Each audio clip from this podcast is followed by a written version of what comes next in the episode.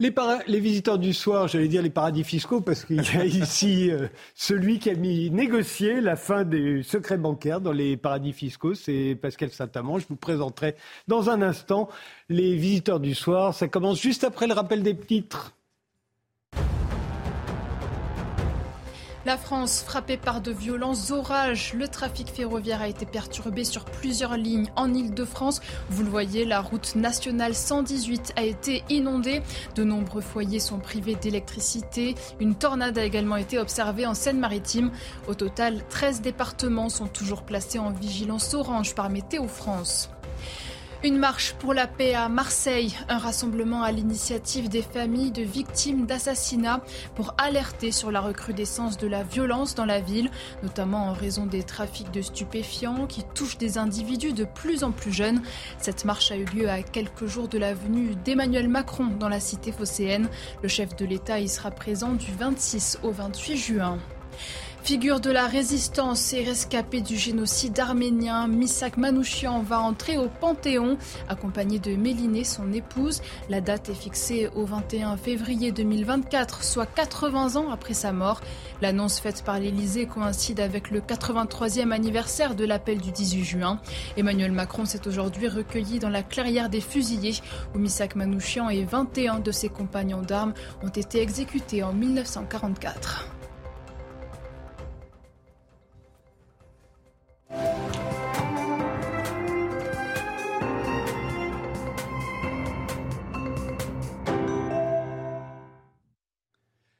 Bonsoir, bienvenue sur le plateau des visiteurs du soir. On est dimanche, il est 22h, c'est la fin de la semaine, on peut tout se dire. À 23h, on se demandera si l'on peut encore croire au progrès. C'est le titre d'un livre collectif qui paraîtra le 23 juin. La philosophe Karine Safa fait partie des auteurs. Il y aura également l'écrivain Patrice Jean et Armand Rouvier, l'auteur de Peut-on encore être conservateur? À 22h20, on reviendra sur la manifestation d'hier contre le projet de ligne ferroviaire Lyon-Turin. Bilan 12 gendarmes et une cinquantaine d'opposants ont été blessés. Les soulèvements de la terre que Gérald Darmanin voudrait dissoudre faisaient partie des organisateurs avec une dizaine d'autres mouvements écologistes. Alors la violence peut-elle être une solution? Le ministre de l'Intérieur avait parlé d'écoterrorisme après les affrontements de Sainte-Soline. Le mot est-il approprié? On en débattra avec le journaliste Anthony Cortès à qui l'on doit le livre L'affrontement qui vient de l'éco-résistance à l'écoterrorisme, et Philippe Manière, l'ancien directeur général de l'Institut Montaigne, qui préside aujourd'hui Solis, un cabinet de conseil en stratégie de communication et capital réputation. C'est l'auteur de Comment le monde d'après nous rend tous fous nous rend tous fous. Comment le monde d'après nous, nous rend tous fous. Mais d'abord, Pascal Saint-Amand, le grand, grand public ne vous connaît pas et pourtant vous êtes L'architecte de la plus grande réforme fiscale internationale depuis un siècle, vous racontez ça en détail dans Paradis fiscaux, comment on a changé le monde, car vous avez changé le monde, en effet. Hein. Tout le monde est d'accord pour dire qu'au cours des 50 dernières années, les paradis fiscaux, le secret bancaire, l'évitement fiscal des multinationales ont coûté des centaines de milliards aux États et contribué à l'envolée des inégalités. Ce que l'on sait moins, c'est qu'en tant que directeur euh, fiscal de l'OCDE, vous avez réussi à mettre fin au secret bancaire, donc à l'impunité des fraudes dans les paradis fiscaux et a imposé un taux d'imposition mondial sur les sociétés de 15% minimum qui entrera en vigueur en janvier prochain aux grandes dames des géants de l'Internet. Alors pour comprendre comment cette révolution a été possible, il faut remonter 15 ans en arrière, en février 2008, le jour de la Saint-Valentin. Un grand banquier allemand, le président de la Deutsche Post, est réveillé par la police allemande et les caméras de télé. Il fait partie de plusieurs centaines de personnalités euh, qui ont placé leur fortune euh, au Liechtenstein euh, et, tout à coup, le scandale a éclaté. Absolument, c'est un, matin de Saint-Valentin, il est réveillé à 6 heures du matin par la police et les caméras de télévision, et ça lance un, scandale qui en fait révèle que les populations, les gens, les politiques sont devenus très sensibles à cette question de la fraude fiscale. Pendant des années, c'était presque une, plaisanterie dans les dîners mondains. J'ai de l'argent Luxembourg ou en Suisse ou ailleurs et c'était c'était plutôt bon teint. Et, en fait, ça a changé radicalement. Alors pourquoi ça a changé? C'est ça qui est intéressant. Des scandales, il y en a tous les jours, mais il marche pas. Celui-là, il marche. Alors pourquoi est-ce qu'il marche? C'est qu'on est en février 2008 après le début de la crise financière. La crise financière la crise des mondiale, qui va véritablement éclater. Elle éclate en septembre 2008, mais en réalité, il y a les prémices euh, à l'été 2007, et c'est ça qui rend tout le monde un peu nerveux et qui permet de comprendre que la finance internationale a obligé les gouvernements à réduire l'impôt sur euh, le capital, les droits de succession, l'impôt sur la fortune pendant 20-30 ans, et ce scandale, il révèle qu'en réalité, les financiers, les gens qui ont de l'argent continuent à frauder massivement le fisc. Et là, il y a un sentiment d'inégalité, d'injustice. Et le sujet de la justice fiscale devient un sujet bipartisan. D'ailleurs, ce n'est pas la droite ou la gauche. Euh, et on va lancer des initiatives. Moi, je suis à l'origine de ces initiatives avant que le G20 émerge à la suite de la faillite de Lehman Brothers. Donc là, on est en septembre 2008. Donc les, les leaders des 20 plus grandes économies du monde se saisissent du sujet et disent il faut mettre fin aux paradis fiscaux. Et c'est là et, et à ce moment-là, le CDE devient le bras armé du G20. Et en fait, vous allez être le, euh, à, l'avant-garde. Mais ce qui est intéressant dans l'histoire, c'est comment le scandale de cette banque du Liechtenstein a éclaté. C'est parce qu'il y a un type à l'intérieur qui a accepté une grosse enveloppe pour livrer les noms. Alors on est sur des lanceurs d'alerte qui sont plus ou moins idéalistes. Celui-là, il n'était pas idéaliste. Il a récupéré 4 millions 500 000 euros, je crois, des services secrets allemands. Il a euh, récupéré les bénéficiaires effectifs de Anstalt, c'est des fondations, des sortes de, de, de, de sociétés écrans qui sont euh, au Liechtenstein, dans la filiale de la banque du prince du Liechtenstein. Il vend ça au service secret allemand, qui aussitôt le donne au fisc allemand, qui le partage avec plus de 50 pays. Donc on a des milliers de personnes qui se retrouvent sur ces listes et qui manifestement ont fraudé sur des centaines de milliards d'euros qui étaient localisés dans ces comptes. Mais à l'époque, s'il n'y avait pas quelqu'un à l'intérieur de la banque qui balance, ça aurait été impossible. Rien ne se serait produit. Rien ne se serait produit, comme plus tard les LuxLeaks, on s'en souvient, sur euh, des rulings au Luxembourg, ou l'affaire HSBC avec un lanceur d'alerte euh, qui, qui, qui, sont toujours un peu entre deux. Quoi. Ils touchent quand même un peu d'argent. Ils touchent un peu d'argent, ou euh, ils ont des motivations pas toujours très claires, mais en tout cas, ils ont permis de mettre ces sujets sur le devant de la scène et de faire, de faire des progrès. Donc l'enjeu pour vous, c'était la fin du secret bancaire, que les paradis fiscaux acceptent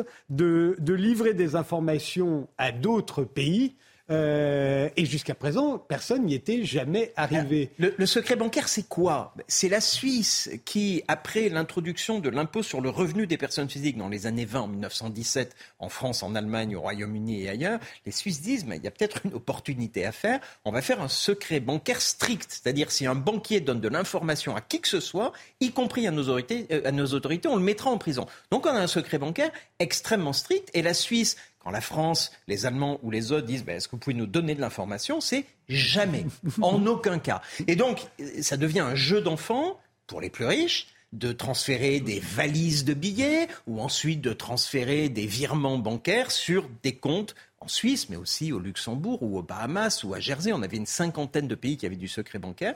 Et donc les gens pouvaient frauder. Et, c'était légal dans le pays d'accueil. C'était légal en Suisse, même si c'était de la fraude en France. Et alors, euh, ce qui est intéressant, c'est que euh, vous allez négocier en fait avec tout le monde, avec les paradis fiscaux, avec les pays qui veulent la fin des paradis fiscaux, et, certains paradis fiscaux vont accepter de, traiter avec le CDE pour améliorer leur réputation, puisqu'à ce moment-là, tout le monde les a véritablement dans le collimateur, euh, mais parce que vous, vous acceptez ce que personne n'avait fait jusque-là, vous acceptez de mettre dans la balance les paradis fiscaux qui font partie de l'OCDE, c'est-à-dire la Suisse, le Luxembourg. Jusqu'à présent, évidemment, il n'était pas question de toucher à cela. Il y a une première tentative dans les années 90 et les pays de l'OCDE sont allés voir les Bahamas et les autres en disant vous allez Bahamas ont dit, bah, oui, bien sûr, mais enfin, quand les Suisses changeront, ah ben non, ça c'est hors de question. moi, ce que j'ai proposé au G20 euh, en, 2008 et 2009, c'est dire, bah, on met tout le monde sur un pied d'égalité, sinon on n'y arrivera jamais. Et donc l'OCDE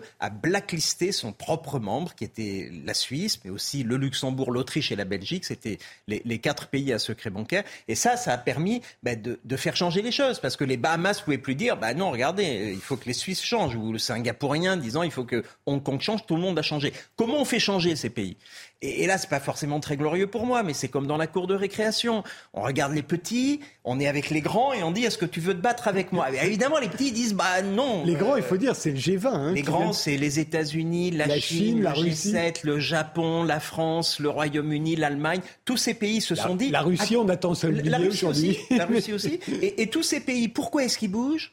C'est parce qu'il y a la crise financière globale, ils sont obligés d'augmenter les impôts sur les personnes physiques, Et ces personnes physiques ne peuvent pas tolérer que les plus riches ne payent pas leur juste part. Et puis il y a beaucoup d'argent qui est nécessaire pour sauver les banques. Et donc tout ça fait qu'il y a un alignement des étoiles et, et, l'OCDE est le bras armé du G20 et ça permet via des, menaces, hein, on les a blacklistés, euh, on a pris des mesures de rétorsion et donc ces pays ont dit bah, il vaut mieux bouger que de ne pas bouger. Il y en a deux ou trois qui ont essayé de résister un peu plus longtemps comme le Panama mais finalement tout le monde s'est aligné. Même la Suisse va mettre fin à son sacro-saint secret bancaire. Alors sont les Américains qui l'ont fait basculer, hein, parce qu'ils n'hésitent pas à arrêter des banquiers suisses des dirigeants de HBS notamment.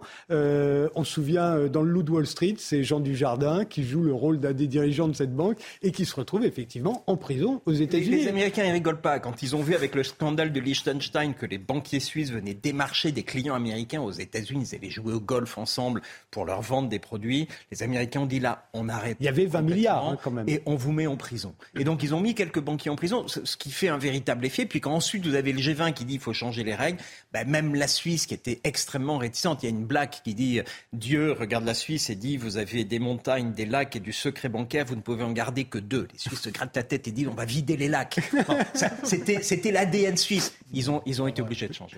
L'une de vos victimes, alors à vous directement, j'ai l'impression, c'est quand même Jérôme Cahuzac, le ministre du budget français à l'époque, euh, chargé de lutter contre la fraude fiscale et qui est lui-même un fraudeur. Si Jérôme Cahuzac a fini par avouer, c'est à cause de vous. Non, je, lui suis presque reconnaissant, Jérôme Cahuzac, parce que en faisant ces mensonges, cette résistance, il a permis en fait euh, d'obliger la France et quelques autres à dire là, il faut, aller encore plus loin. Et donc, on avait mis en place ce qu'on appelle de l'échange de renseignements à la demande, c'est-à-dire la France pouvait demander à la Suisse est-ce que vous avez de l'information sur Monsieur Cahuzac? Et la Suisse était obligée de répondre. Mais là, on a, on a changé de braquet. On a dit on va pas, on va plus vous poser des questions. Vous allez nous envoyer automatiquement les comptes bancaires annuellement. Et aujourd'hui, l'an dernier, 111 millions de comptes bancaires ont été échangés automatiquement entre administrations. Oui, maintenant, si on a un compte en Suisse, automatiquement. 3 millions 300 000 comptes bancaires en Suisse détenus par 3 millions 300 000 personnes euh, non suisses ont été envoyés à la France, à l'Allemagne. À... C'est-à-dire que les gens ne le savent pas, mais aujourd'hui, si vous avez un compte en Suisse ou à Singapour, c'est pareil. C'est fini. Votre administration fiscale va être au courant. C'est à cause ou grâce. C'est grâce au G20 et j'ai un peu aidé. Dans le cas de Cahuzac, c'est quand même intéressant. On se souvient qu'il a de l'argent en Suisse. Il dit qu'il n'en a pas, mais il en a.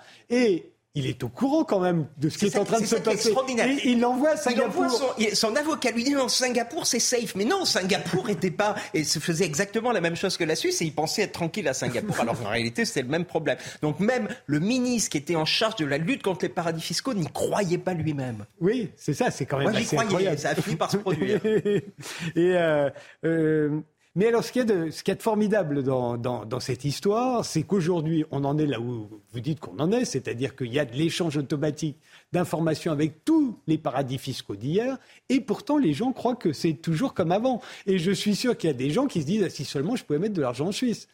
Oui, mais ils, ils, peuvent. Mais il faudra, n'a pas fait mais il faudra payer des impôts en France. Il n'y a rien de mal à mettre son argent en Suisse. Les banquiers suisses sont excellents dans la gestion patrimoine. Mais ce que je veux dire, c'est qu'on n'a pas fait tellement de publicité. Il y, a deux ou trois raisons pour ça. La première, c'est que les gens n'aiment pas les bonnes nouvelles. Et c'est pour ça que j'ai écrit ce livre. C'est pour dire, bah, quand les politiques se décident à bouger, ça bouge et ça change. Mais les gens, ils n'aiment pas beaucoup y croire parce que c'est des bonnes nouvelles. Puis la seconde raison, et là je le comprends davantage, c'est qu'on n'a pas éliminé la criminalité financière. Il y a toujours des gens qui font du blanchiment d'argent, il y a toujours des criminels financiers.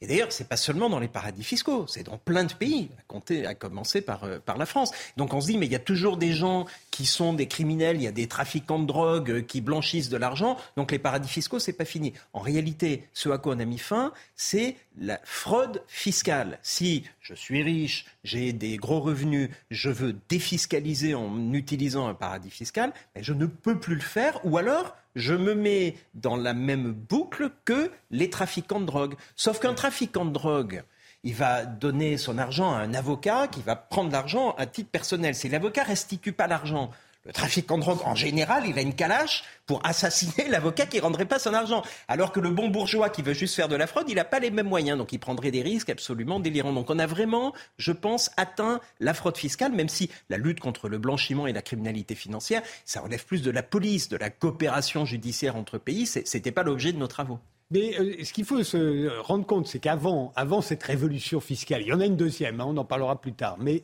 avant cette révolution fiscale, en fait, dès l'instant où on arrivait à ce que l'argent ne soit plus sur le... On ne s'occupait de, que de ce qui se passait sur le territoire national. Si vous arriviez à sortir de l'argent ou à toucher de l'argent à l'étranger, euh, on ne pouvait pas le savoir, en fait. On n'avait aucun moyen d'être renseigné. Ce que révèle la crise de 2008, c'est que les règles de fiscalité internationale qui avaient été établies par la Société des Nations en 1928, ça marchait dans des économies fermées où on ne pouvait pas vraiment bouger le capital, on ne pouvait pas vraiment faire des flux financiers. Avec la globalisation, on s'est retrouvé avec des, des, des, des souverainetés fiscales closes sur elles-mêmes avec des riches qui pouvaient très facilement répartir leurs cartes, répartir mmh. leur argent. Et donc, on avait ce problème-là d'avoir des personnes physiques qui étaient totalement globales et des administrations fiscales qui étaient aveugles, qui avaient une cécité qui était purement nationale en réalité. Mmh. Et donc, en faisant de la coopération fiscale, en faisant en sorte que tous les pays du monde travaillent ensemble, ben, on a égalisé le terrain de jeu. Philippe Ménière, je vous sens euh, dubitatif. Non, non, non. Enfin, c'est un, un, progrès considérable. La fraude est condamnée par le droit et, par la morale. Donc, euh, si on peut y mettre un terme, c'est très bien. Alors, simplement, faut, faut pas non plus généraliser. Euh, Pascal certainement disait tout à l'heure, les riches faisaient, etc. Il y a quand même beaucoup de gens qui sont honnêtes et qui ne le faisaient pas. C'était une possibilité. Il, y en a aussi. Bah, bah, oui, enfin, c'est même la majorité. Donc, euh, quand vous regardez, enfin, c'est un sujet sur lequel j'ai travaillé aussi. C'est quand vous regardez le nombre de gens qui fraudent, il est évidemment euh, bien plus considérable que ce qu'on pourrait souhaiter. Enfin, qui fraudaient du temps où c'était possible. Enfin, c'était quand même pas la majorité de l'espèce. donc, je voudrais pas qu'on dise que tant que c'était possible, tout le monde fraudait. Il y avait, il y avait quand même des honnêtes gens. Faut pas, faut pas non plus. Euh, voilà, c'est juste ça que je veux dire. Et puis deuxième point, si je peux me permettre, la Suisse, euh, oui, euh, il y a les lacs, les montagnes euh, et euh, le secret bancaire avant. il y a aussi un savoir-faire, un niveau d'éducation. Enfin, franchement, passer la frontière suisse venant de n'importe où, côté français, que vous arriviez par Genève ou par Mulhouse, tout à coup, vous avez des usines. elles poussent pas comme des champignons et c'est pas le secret bancaire qui a fait les usines. Donc, et c'est très amusant parce que même le Liechtenstein et le Luxembourg, les gens ne le savent pas. Vous avez 20 à 25% du PIB de ces pays-là qui est industriel, alors que nous, on est tombé à 11. Mmh. Donc, c'est des pays où, évidemment, le secret bancaire a joué un rôle important mais ce pas des pays qui ont constitué leur richesse sur le secret bancaire. Ça, c'est vraiment faux. Euh, ça ils ont constitué leur, leur, centre financier sur le secret bancaire et leur oui, mais vous le sur leur capacité aussi à, bien gérer l'argent. industrialisation sur de la concurrence fiscale, mais aussi, non, sur, mais aussi, mais aussi sur une bonne gestion et. Sur les nombres, là, en France, vous avez 50 euh, 000 contribuables qui sont allés se déclarer dans ce qu'on appelait la cellule ah oui, de dégrissement. c'était génial. Et, ça représente, et ça représente 10% des oui, contribuables parce qu'il faut, il faut se souvenir que comme on avait levé le secret bancaire, l'administration fiscale a dit bon ben si vous dénoncez maintenant, vous vous paierez que les impôts et les pénalités. On va vous trouver, donc venez, venez, venez, spontanément. très bien, vous paierez tous les impôts, mais on vous mettra pas en prison. Et donc la France c'était 50 000 personnes et le fisc a récupéré 10 milliards d'euros d'impôts. Absolument. Et au niveau mondial, on est à 500 000 personnes et euh, un peu plus de 100 milliards d'euros d'impôts. Oui, 114 milliards d'impôts et de pénalités ont été récupérés. 15 ans avant, c'était zéro. C'était zéro. Et là, on peut dire que vous avez changé le monde. Euh, je, pense que oui, c'est-à-dire ce système-là est mort et, c'est énorme. Enfin, c'est bien qu'il soit mort. Tout à l'heure à 23h30, vous nous raconterez euh, l'autre volet de cette grande réforme fiscale internationale euh, dont vous avez été l'artisan. C'est celui qui vise à lutter contre l'évitement fiscal dont ont profité longtemps les multinationales en se réfugiant dans des micro-États, dans des paradis fiscaux ou dans des pays comme l'Irlande ou les Pays-Bas d'ailleurs pour payer moins, voire pas du tout d'impôts. Et ça, ça va être fini aussi à partir du 1er janvier 2024. 15% de taxes. Il y a même de l'actualité puisque la Suisse aujourd'hui a fait un référendum et vient d'adopter à 80% l'impôt minimum mondial de 15%. Voilà, qui sera en vigueur à partir du 1er janvier 2024. Mais tout ça, vous nous raconterez à 23h30. On fait une pause et puis on va s'intéresser euh, ben, à cette manifestation euh, et surtout à une radicalisation euh, écologiste. Gérald Darmanin a parlé carrément d'éco-terrorisme.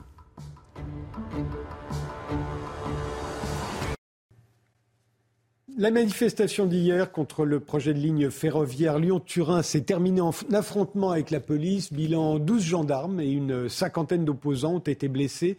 Les soulèvements de la terre que Gérald Darmanin voudrait dissoudre faisaient partie des organisateurs avec une dizaine d'autres mouvements écologistes. Anthony Cortez, vous êtes l'un des auteurs de L'affrontement qui vient, de l'éco-résistance à l'éco-terrorisme. Alors on ne va pas débattre ici de l'opportunité ou pas de creuser 162 km de tunnels entre la France et l'Italie. Néanmoins, on voudrait comprendre pourquoi des écologistes sont vent debout contre un projet ferroviaire. C'est quand même le moyen de transport euh, de marchandises et de passagers le plus économe en CO2. Et, en plus, euh, c'est trop tard. Hein, 33 km ont déjà été creusés. Les gens qui habitent la région sont ravis. Euh, même parmi les partisans des soulèvements de la Terre, il y en a toute une partie qui sont favorables à ce projet. il y aura moins de camions qui passeront sous sous leurs fenêtres. la mise en service est prévue en 2032. Plus rien ne l'arrêtera. Alors pourquoi? C'est vrai que ça peut paraître euh, absurde. C'est vrai qu'on l'entend beaucoup euh, du côté euh, des défenseurs du projet. On, on, montre les écologistes comme face à leurs contradictions. Mais finalement, quand on s'intéresse à leurs arguments, c'est pas si absurde que ça. On voit que d'abord ce projet, qui est un projet d'ampleur, voilà, une ligne de plus de 270 km, euh, 57 km de, de tunnel, euh, mais avec des dégâts, avec des dégâts, parce qu'on voit que d'abord la construction va engendrer 10 millions de tonnes de CO2 d'émissions. ça va causer 1500 hectares de terrain artificialisé, donc euh, c'est quand même quelque chose, c'est pas rien. Et ensuite, euh, ça c'est Mediapart qui l'a révélé, 16 euh, sources d'eau sont présentes sur le tracé. Donc voilà, on, voit qu'il y a un certain nombre de, dégâts qui peuvent être causés par ce, par ce tracé. Et face à ces constatations, face à, ces possibles dégâts que, que pourraient être causés, on voit des alternatives dessinées par les écologistes. Et ils disent en gros, il faut rénover la ligne qui est existante. Il y a une ligne qui va d'Ambérieux jusqu'à Turin, euh, mais qui date du 19e siècle. Et eux disent il faut la rénover et, euh, il faut euh, l'amener à être en pleine capacité pour égaler la capacité du Lyon-Turin. Mais ce que nous disent les, ceux qui sont favorable au projet, c'est que ce n'est pas possible. D'abord, la ligne est trop vétuste pour être rénovée euh, à moindre frais. Il y a un tunnel qui est à refaire qui date euh, du 19e siècle, euh, donc ça, va, ça, va, causer encore une fois certains, certains, certains problèmes. Et puis surtout, le tracé est en pente. Et donc, s'il est en pente, on ne peut pas mettre trop de marchandises sur ces, sur ces wagons. donc voilà, là, on est face à deux camps qui, se, qui, se, qui brandissent des arguments, mais sans s'écouter, sans s'entendre. Et c'est ce qu'on a vu lors de cette manifestation. Et, et du côté italien, c'est pareil, hein, euh, puisqu'il y a même des militants qui ont pris de la prison ferme hein, en Italie. Hein. Ben, en, Italie, d'abord, la lutte euh, dure depuis un certain temps. Elle lutte depuis plus de 30 ans. Et elle est menée par un groupe qui s'appelle Notav. Notav, c'est le, nom du TGV euh, en, Italie. ce groupe-là, Notav, il, est connu pour ses actions très radicales. Et notamment en 2011, voilà, il y a, eu des, affrontements avec la police bien plus violents que ceux qu'on a pu voir à Sainte-Soline.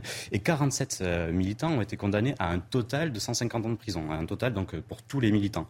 donc voilà, là, on voit euh, deux radicalités des deux côtés de la frontière qui finissent par se retrouver avec au milieu euh, un mouvement qui fait la jonction. Euh, ce mouvement, ce sont les soulèvements de la terre. Et euh, le, recours à la violence, au, vandalisme, comme les, les 3600 mètres carrés de, serre expérimentale euh, qui ont été euh, saccagés à Nantes, c'est toujours et systématiquement réprouvé par la population. Et on se demande pourquoi, je ne sais pas si vous avez un avis là-dessus, Philippe Manière, on, se demande pourquoi les, les écologistes en passent systématiquement par là.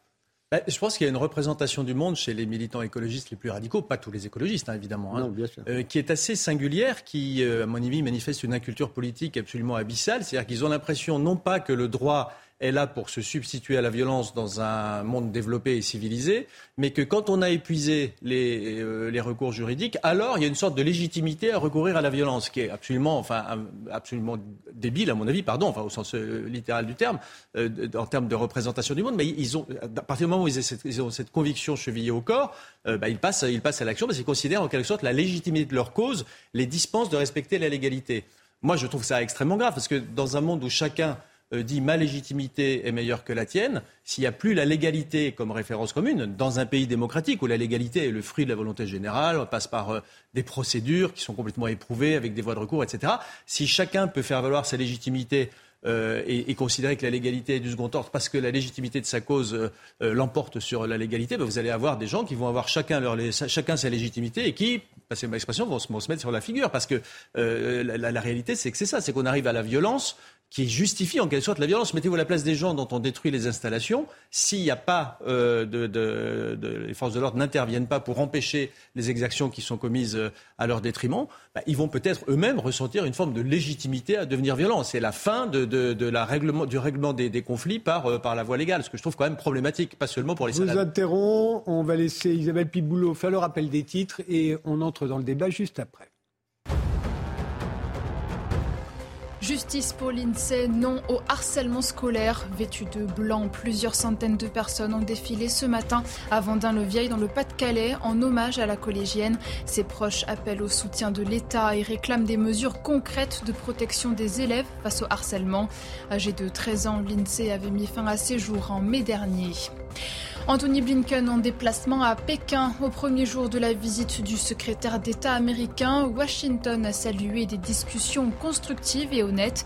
Les sujets de friction restent nombreux, notamment sur le commerce et Taïwan, mais l'idée était d'amorcer un dégel diplomatique et maintenir un dialogue. Anthony Blinken a invité en retour son homologue chinois, ce que Kim Gang a accepté. Et puis vous l'avez peut-être suivi sur Canal+, Max Verstappen a remporté haut la main le Grand Prix du Canada. Sur le circuit Gilles Villeneuve de Montréal, le Néerlandais a devancé l'Espagnol Fernando Alonso et le Britannique Lewis Hamilton. Le double champion du monde en titre décroche donc sa sixième victoire en huit courses cette année et la quatrième consécutive. Alors bien entendu, pour ce débat, on avait invité euh, des représentants des, soulèvements de la Terre. Ils ont refusé de, venir participer, mais euh, on se souvient que Gérald Darmanin a parlé à leur sujet d'écoterrorisme euh, après les manifestations très violentes de, Sainte-Soline. alors, est-ce qu'il a choisi le bon mot? Votre livre s'intitule, Anthony Cortès, De l'éco-résistance à l'écoterrorisme. C'est où le point de bascule, justement? Alors d'abord, sur le sous-titre, il faut le dire qu'il y a un point d'interrogation. Absolument. il y en a un, d'ailleurs, sur le liner que nous venons de mettre. Totalement, totalement. Non, mais c'est vrai que c'est important parce qu'on a pu nous le, nous, le reprocher, voilà, nous dire qu'on faisait euh, la communication, euh, le jeu de, Gérald Darmanin, ce qui n'est pas le cas. On pose la question, on essaie d'y répondre. Mais c'est vrai que... journaliste, hein, voilà. Hein, je le rappelle. c'est ça. Mais c'est vrai que euh, ce mot écoterrorisme, il a fait réagir. Il a été vu par, comme une provocation par les militants. D'abord parce que ce n'est pas une réalité. D'abord, ce n'est pas une réalité juridique. ça n'existe pas. Ça n'existe pas, tout simplement. Mais c'est pas pour autant que, que, Bien sûr. que ça n'existe pas dans la réalité. Peut-être. Alors en tout cas, aujourd'hui, ça n'existe pas parce que c'est vrai que euh, le terrorisme, d'abord, c'est euh, vouloir euh, porter atteinte aux biens et aux personnes avec un objectif politique. Aujourd'hui, oui, il y a des affrontements, oui, il y a des blessés, mais on ne veut pas agresser, on ne veut pas violenter volontairement. En tout cas, ce n'est pas clairement affiché et en tout cas pas par tout le monde, et ce n'est pas affiché par le mouvement des soulèvements de la Terre, euh, bien qu'il y ait évidemment euh, des dégâts. Mais on pourra peut-être euh, y revenir plus tard. Mais par contre, quand on, quand on parle avec les services de renseignement, ce qu'ils nous disent, ce qu'on a fait pour notre, pour notre enquête, c'est qu'il y a tout de même un risque. Pourquoi? Parce qu'on observe une porosité aujourd'hui entre le mouvement écologiste et l'ultra-gauche. Et on, observe en fait un double mouvement, une écologisation des radicaux, donc de l'ultra-gauche, et une radicalisation des écologistes. Et en plus de ça, ce mouvement-là est doublé par une internationalisation des mouvements d'ultra-gauche et des mouvements euh, écologistes qui finissent par se radicaliser les uns les autres d'un courant à l'autre, mais aussi d'un pays euh, à l'autre. Et euh, quand on parle, encore une fois, avec les services de renseignement, ils nous, ils nous parlent d'un précédent. C'était en 2021 en Allemagne contre, contre une gigafactory Tesla. Un attentat a été démantelé. C'était un groupe d'ultra-gauche, c'était petit groupuscule, mais avec des revendications euh, écologistes. Donc il y a un risque, c'est vrai que ce mot, il ne, sort pas de nulle part, il veut dire quelque chose, euh, il, peut être brandi aussi pour essayer d'avertir, d'anticiper un risque, mais en tout cas, pour le moment, c'est excessif. Et puis, à la limite, là où on peut faire le rapprochement aussi, c'est qu'il y a une absence de vrai soutien populaire euh, dans les manifestations les plus radicales il y a un soutien populaire euh, aux, revendications euh, écologiques, euh, mais dans les manifestations les plus radicales, il n'y a pas de soutien populaire. Non, non, mais c'est vrai. Et en revanche, l'objectif des soulèvements de la Terre, c'était de déplacer la fenêtre d'Overton quelque part, de d'amener les, écologistes et l'opinion à tolérer les actions plus radicales et donc le sabotage. Parce que c'est vrai que le sabotage, c'est sur toutes les lèvres du côté des militants des, soulèvements de la Terre. D'abord, il faut rappeler les origines des, des, soulèvements de la Terre. Les soulèvements de la Terre sont nés à Notre-Dame-des-Landes en 2021 avec des écologistes traditionnels, mais aussi beaucoup euh, de, personnes euh, venues des mouvances autonomes. Et ces mouvances autonomes, euh, évidemment, portent fièrement la possibilité d'user de la violence pour, pour abattre l'État, le capitalisme, voilà, ou en tout cas le, faire trembler. Et les soulèvements de la Terre ont voulu mettre en place un flanc radical. Ce flanc radical, il a été théorisé par un universitaire suédois, Andreas Malm. En gros, ça consiste au fait de mettre en place un flanc radical, c'est-à-dire avoir des alliés radicaux, donc venus de l'ultra-gauche, pour faire planer la menace de la violence et amener l'État donc à avoir quelque part peur et donc à discuter un peu plus avec le flanc modéré. Mais ce qu'on voit avec, euh, avec les derniers événements, que ce soit hier ou à Sainte-Soline, c'est que cette stratégie, elle a dépassé les soulèvements de la terre, ou en tout cas elle a dépassé euh, les plus euh, modérés, et on voit que ceux qui sont plus radicaux prennent de plus en plus le pouvoir. En revanche, hier, dans les Alpes, on a vu un tournant tout de même, parce que c'est vrai, vous, le disiez, la violence est là de plus en plus, malgré le fait que la population ne soutienne pas, mais là on voit une scission du côté des soulèvements de la terre, on voit modérés qui jusqu'ici fermaient les yeux ou en tout cas euh, étaient plutôt passifs face à cette tentation de la violence, là, de plus en plus, la refuser. Euh, on, a vu hier euh, des élus écologistes aller essayer de discuter avec les gendarmes. une fois que, que les discussions ont échoué, les radicaux se sont attaqués aux gendarmes et les autres, plutôt que d'aller soutenir les radicaux comme ça a pu être le cas à Sainte-Soline, ont fait marche arrière, sont partis vers le camp pour une grande partie. Donc là, on voit un tournant et on voit une limite de cette stratégie de la, de la violence, ou en tout cas de la menace de la violence euh, des soulèvements de la terre. Peut-être juste une réaction sur le mot sabotage. Euh, il y a un très très grand écrivain italien qui s'appelle Eri De Luca, mm. qui en 2015, sur cette même affaire, avait appelé au sabotage de la ligne et il avait été jugé et finalement acquitté, disant sabotage, c'est liberté d'expression, on va le laisser s'exprimer. Il avait dit sabotage, on peut saboter de plein de façons différentes, mm. sans violence. Mais, mais, mais ces violences, je pense, où cet écart entre, entre la loi et la légitimité de la loi, euh, que personne ne conteste, en tout cas je pense globalement, euh, sauf quelques minorités un peu radicalisées, mais, mais on voit un écart de plus en plus grand, notamment avec les nouvelles générations, la protection de l'environnement et le fait que les lois sont plus tout à fait adaptées pour faire face à ça. Et ça conduit à ces radicalisations. Et je pense qu'on le constate dans ce domaine-là, mais dans plein d'autres. En même temps, on ne peut pas nous répéter à longueur de journée que la situation est gravissime et que si on ne fait rien, euh, on n'a plus beaucoup de temps pour réagir et que si on ne fait rien, on va tous mourir et, et, que les gens ne se radicalisent pas. Euh, c'est surtout, il ne faudrait pas entretenir. Oui, mais il ne faut pas entretenir l'idée que ce qui est faux dans ce que vous venez de dire, c'est qu'on ne fait rien. C'est-à-dire que le, la quantité, mais on n'arrête pas de dire qu'on ne fait rien. C'est ça. mais c'est ça qui est erroné. C'est-à-dire qu'évidemment, si la menace était très considérable et qu'on ne faisait rien, je ne dis pas que ce serait légitime euh, de se révolter au point de procéder à des exactions, mais on pourrait le comprendre. La réalité, ça n'est pas qu'on ne fait rien. On fait, énormément. Mais non, c'est pas vrai. C'est complètement faux. Regardez le nombre de choses. Je prends un exemple au hasard. L'Europe est en train de sacrifier un savoir-faire. Je ne dis pas qu'il ne faut pas le faire, hein, mais c'est un fait que l'Europe est en train de sacrifier un avantage comparatif majeur l'Europe était le pays du monde, avec le Japon, euh, enfin la, zone du monde la plus performante pour le moteur à explosion.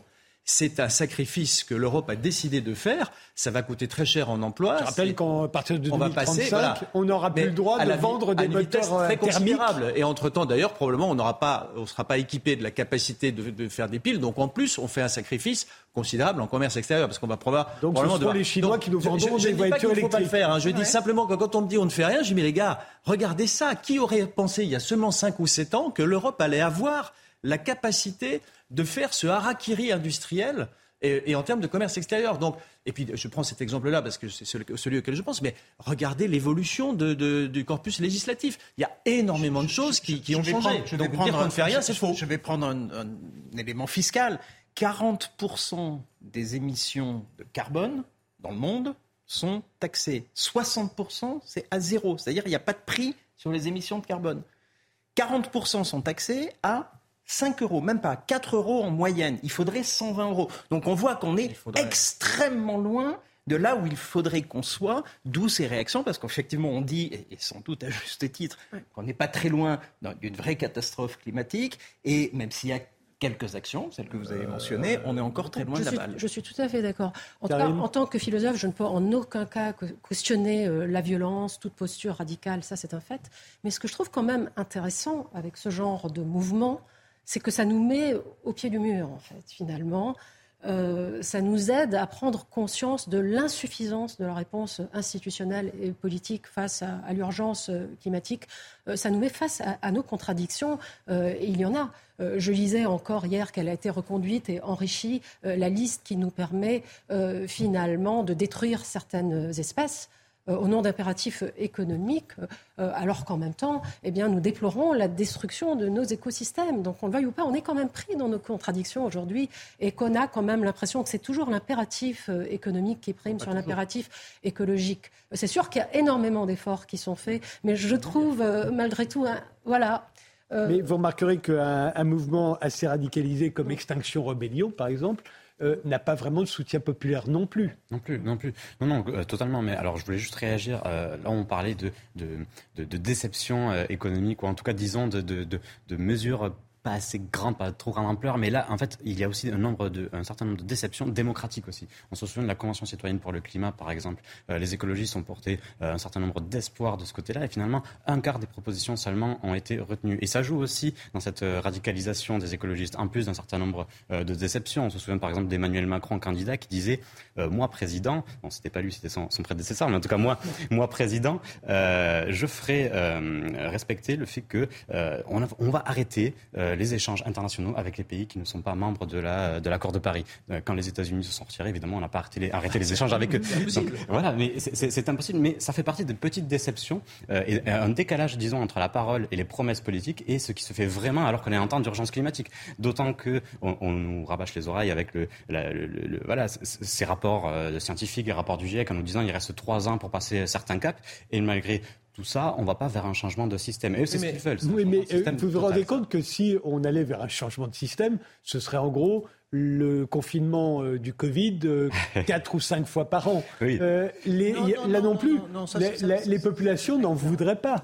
Donc les, politiques sont coincés. Alors le, tunnel, c'est un peu le syndrome de, mm. NIMBY en anglais. C'est not in my backyard. C'est on veut qui veut des trains, tout le monde lève la main. Qui veut un tunnel, personne ne lève la main. Bah, si en l'occurrence dans la région, ils veulent tout. Dans la région, ils en veulent du tunnel. c'est l'anti-NIMBY précisément. C'est localement, ils en veulent et c'est les autres qui viennent leur dire n'en faites pas.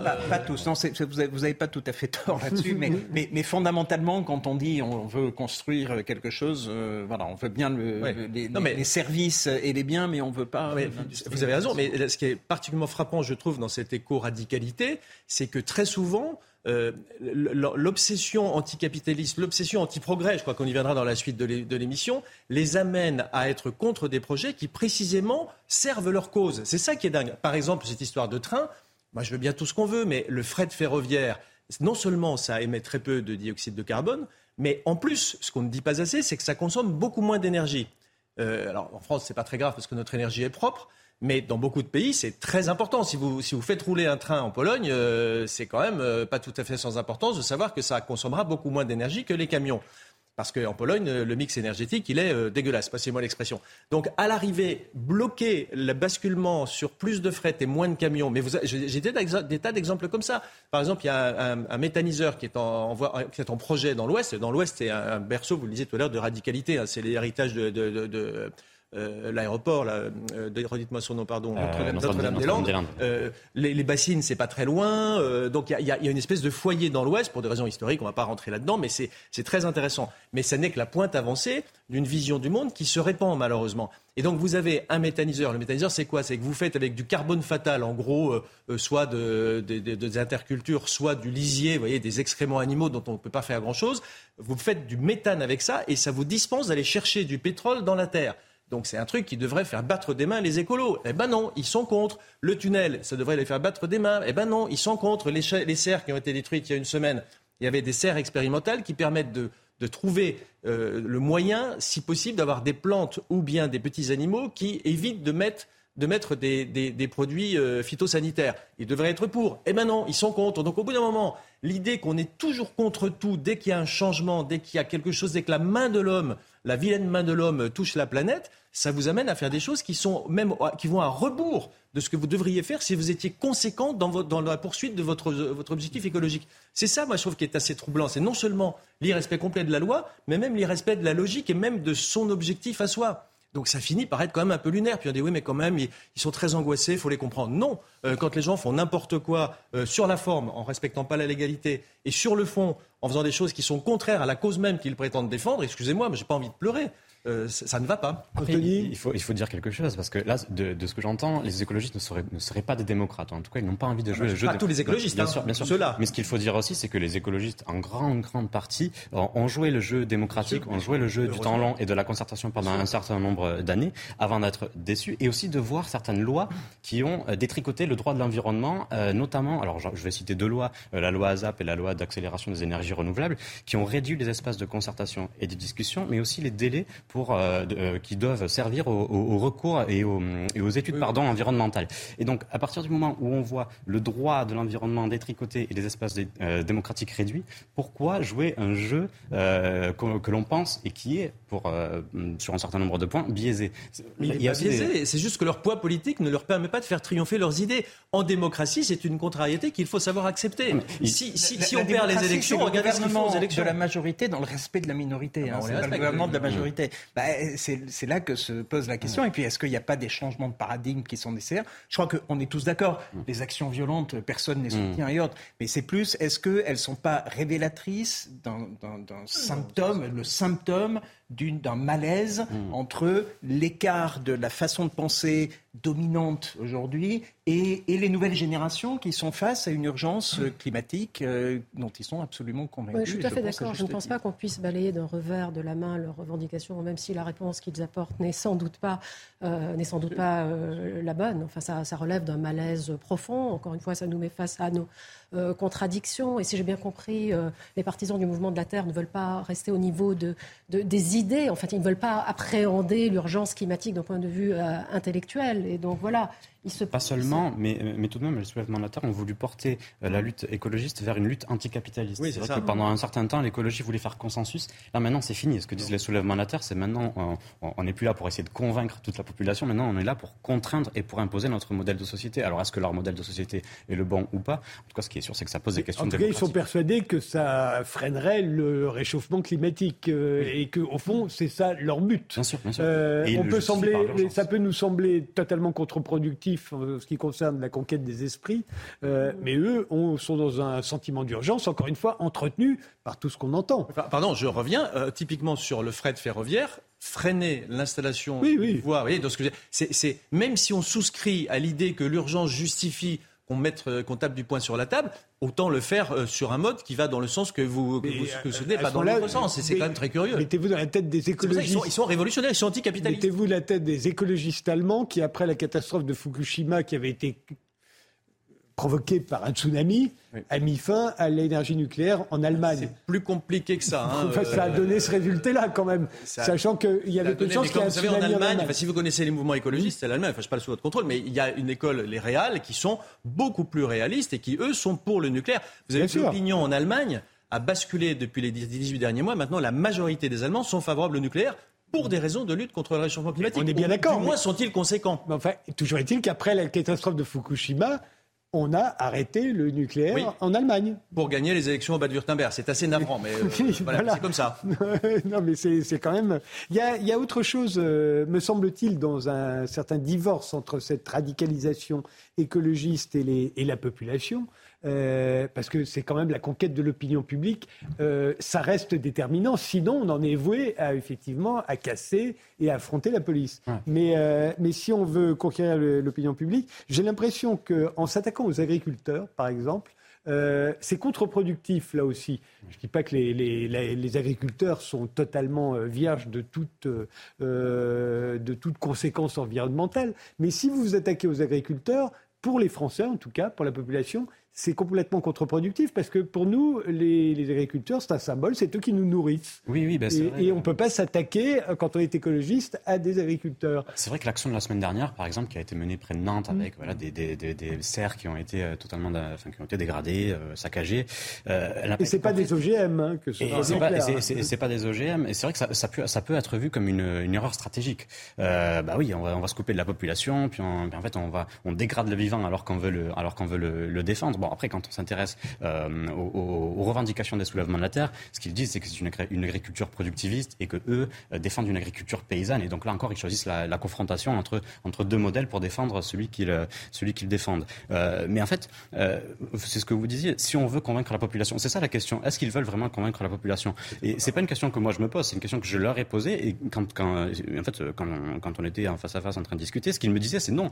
Nous, on veut la quête d'une minorité agissante, une minorité agissante pour aller euh, déstabiliser. C'est léniniste. C'est léniniste, bien sûr, et ça, peut être vu euh, comme, une démarche totalitaire, mais ils se disent on n'a a plus le temps, on n'a plus le temps. Et d'où la démarche des soulèvements de la Terre et, toute l'essence de ce, mouvement. Euh, en fait, ce qu'ils ont voulu faire, c'est retourner euh, aux origines, au Larzac, euh, en voulant décentraliser la lutte et aller défier directement les projets qu'ils jugent écocidaires, c'est-à-dire qu'ils vont dégrader l'environnement et la planète. Et donc, on n'a plus le temps, on n'a plus le temps, donc on va se retrousser les manches et on va leur faire peur, on va les menacer, on va les faire trembler. Euh, donc voilà, vous, vous disiez, euh, est-ce que pour aller pour aller conquérir l'opinion populaire, comment enfin comment il, comment il veut s'y prendre? Est-ce que c'est pas une erreur, etc. Mais en fait, je crois qu'il s'en fiche en fait. effectivement, mais c'est quand même assez intéressant de voir qu'on est. Vous parlez du Larzac, on est bien en deçà des violences des années 70, à l'époque du Larzac, des manifestations contre les centrales nucléaires de la centrale de Crémailleville, euh, des attentats d'extrême gauche. Euh, C'était bien plus violent les, les années 70 et pourtant, aujourd'hui, ça paraît bien plus urgent. Euh, et, et, c'était à l'époque qu'on que, aurait plus facilement pu parler euh, littéralement d'éco-terrorisme. C'était plus violent euh, à l'époque, mais j'ai l'impression qu'on est sur un glissement beaucoup plus rapide aujourd'hui au niveau des tensions. quand même, en 2018, quand Extinction Rebellion est né, alors qu'il ne faisait qu'occuper des places, on voyait ça comme la radicalité absolue. Et là, aujourd'hui... On est plus sensible. je crois que c'est un petit peu ça. On est dans une génération un peu de, de fragilité. non, mais je, je, je, crois que, que voilà, on voit une montée en tension, mais cette montée en tension, elle s'explique. D'abord, il, il, y a des intentions euh, plus, plus radicales, il y a une impatience, euh, il y a une exaspération euh, absolue, des frustrations aussi, mais il y a aussi de l'autre côté une stratégie de l'État à questionner, c'est-à-dire que l'État aussi se démarque par sa volonté de criminaliser, de, de, réprimer et de disqualifier un mouvement. on parlait tout à l'heure de la qualification du mouvement écologiste comme des éco-terroristes. On se souvient de la petite phrase d'Emmanuel Macron sur les Amish, voilà, qui, moquait, qui moquait les écologistes déjà. Il y a un certain nombre de lois aussi qui ont été mises en place pour réprimer et pour surveiller beaucoup plus facilement les écologistes. Euh, et ça, on a un certain nombre d'exemples dans notre, dans notre enquête. Donc voilà, euh, ces tensions-là et cette violence aujourd'hui, même si elle n'est pas comparable à celle des années 70 et 80, euh, elle est aussi explicable par différents facteurs. et, et, d'où notre conclusion dans, dans, le livre. Une des conclusions, c'est que ce sont deux radicalités qui se nourrissent l'une et l'autre, d'où ce niveau de... Mais est-ce que vous n'avez pas l'impression que du côté de l'État, on anticipe une radicalisation qui leur semble de toute façon inévitable. Euh, c'est-à-dire que l'ordre républicain euh, dont, parle euh, Gérald Darmanin et dont tout le monde parle, est-ce qu'il résistera à une augmentation de température de, de 4 degrés, de 3 ou 4 degrés Je vous rappelle que les projections, c'est qu'en 2050, en France, l'été, il fera plus de 40 degrés partout. Mmh. Et avec des pointes euh, dans des endroits comme Nîmes à, près de 50 degrés. Mmh. Euh, à ce moment-là, est-ce que la propriété privée, est-ce que l'ordre républicain, est-ce que, le, est-ce que la paix civile, ça va tenir longtemps? En fait, l'État anticipe anticipe une radicalisation qui lui semble inéluctable. L'État anticipe, mais on peut aussi se demander si l'État ne nourrit pas aussi euh, la colère et, donc euh, la possible radicalité. On se souvient par exemple euh, à, à Sainte-Soline de, ce dispositif policier qui était très important, de déclarations tout au long de la semaine qui annonçait l'affrontement, qui, qui posait presque un rendez-vous et qui a en quelque sorte, galvaniser aussi les troupes. Je ne dis pas que l'État est, responsable de ce qui s'est passé, mais il y a un certain nombre d'ingrédients, un certain nombre de facteurs à considérer. Parce qu'ils ont vu venir des groupuscules extrêmes radicaux qui étaient venus uniquement pour perpétrer des actes de violence. Mais on peut se demander si mettre 3000 policiers autour euh, d'une cible ne va pas justement amener les radicaux à, à vouloir, euh, à vouloir aller chercher le drapeau, euh, en, quelque sorte. Si, si l'État anticipe des questions d'ordre public, il faudrait aussi qu'il anticipe sur ce changement de température, quoi, avec des politique peut-être un peu plus radicale. C'est ce dont on parle. Mais si vous anticipez sur le changement de température avec des politiques radicales, vous mettez euh, quelques, les gens dans la rue. centaines milliers, quand, quelques quand on augmente la, la, taxe sur le carbone, on a aussi les gens dans la rue. On est sur voilà. une société assez difficile à gouverner. Ça, c'est, le moins qu'on puisse dire, Philippe Pagnard. Non, c'est, intéressant cette histoire de faut-il conquérir les cœurs ou pas. Hmm. Euh, dans un régime démocratique, dans une société civilisée, si on a une idée à laquelle on tient, on essaye de convaincre un certain nombre de gens, on envoie des candidats aux élections et puis on essaye de gagner. Et quand on gagne, eh on, on déroule le programme sur lequel on a été élu moins qu'on puisse dire est que les écolos en France n'arrivent pas à convaincre. Euh, je parle de la, branche, pour le coup, non armée, hein, les écologistes euh, classiques. Euh, le jeu démocratique, ils n'arrivent pas à convaincre. Bon, alors c'est aussi une bonne nouvelle. C'est aussi parce que leur discours c'est un petit peu généralisé. C'est-à-dire que tous les partis maintenant ont une dimension écologique dans leur programme parce que tout le monde a bien pris conscience évidemment de la problématique. Mais c'est tout de même, moi je trouve ennuyeux de passer à l'idée que puisqu'on ne peut pas convaincre, on va faire autrement. Et on va agir violemment. C'est vraiment quelque chose qu'on doit condamner C'est pas ce que font les écologistes. Non, on peut pas dire, on peut pas dire, on peut pas dire les écologistes ne gagnent pas les élections. Laissez-moi finir ma phrase. C'est ce que font ces écologistes. C'est une chose qui est inexacte. Les écologistes d'abord sont sont pas sont pas si minoritaires. Ces écologistes-là, et on a toujours eu et on a toujours eu et on a toujours eu des petits groupuscules. On peut remonter aux années 90, 1890 et les anarchistes pour lutter contre le capitalisme et autres. Donc là, c'est ça. C'est de ce phénomène-là qu'on parle. Exactement. On parle pas d'un mouvement si vous ne m'aviez pas interrompu, c'est ce que je disais. Ces les écolistes qui font 10%, c'est-à-dire une minorité, 10%, c'est une minorité, et qui n'arrivent pas à en décoller, je le regrette pour eux, mais c'est un fait, euh, n'arrivent pas à gagner les cœurs. Et donc, ces gens-là pensent qu'il n'y a pas besoin de gagner les cœurs. Moi, je pense qu'il y a aussi un problème de rapport à la science. C'est-à-dire, par exemple, ils disent, regardez, les températures vont monter de 4 degrés, c'est ce que nous dit le GIEC. Hein.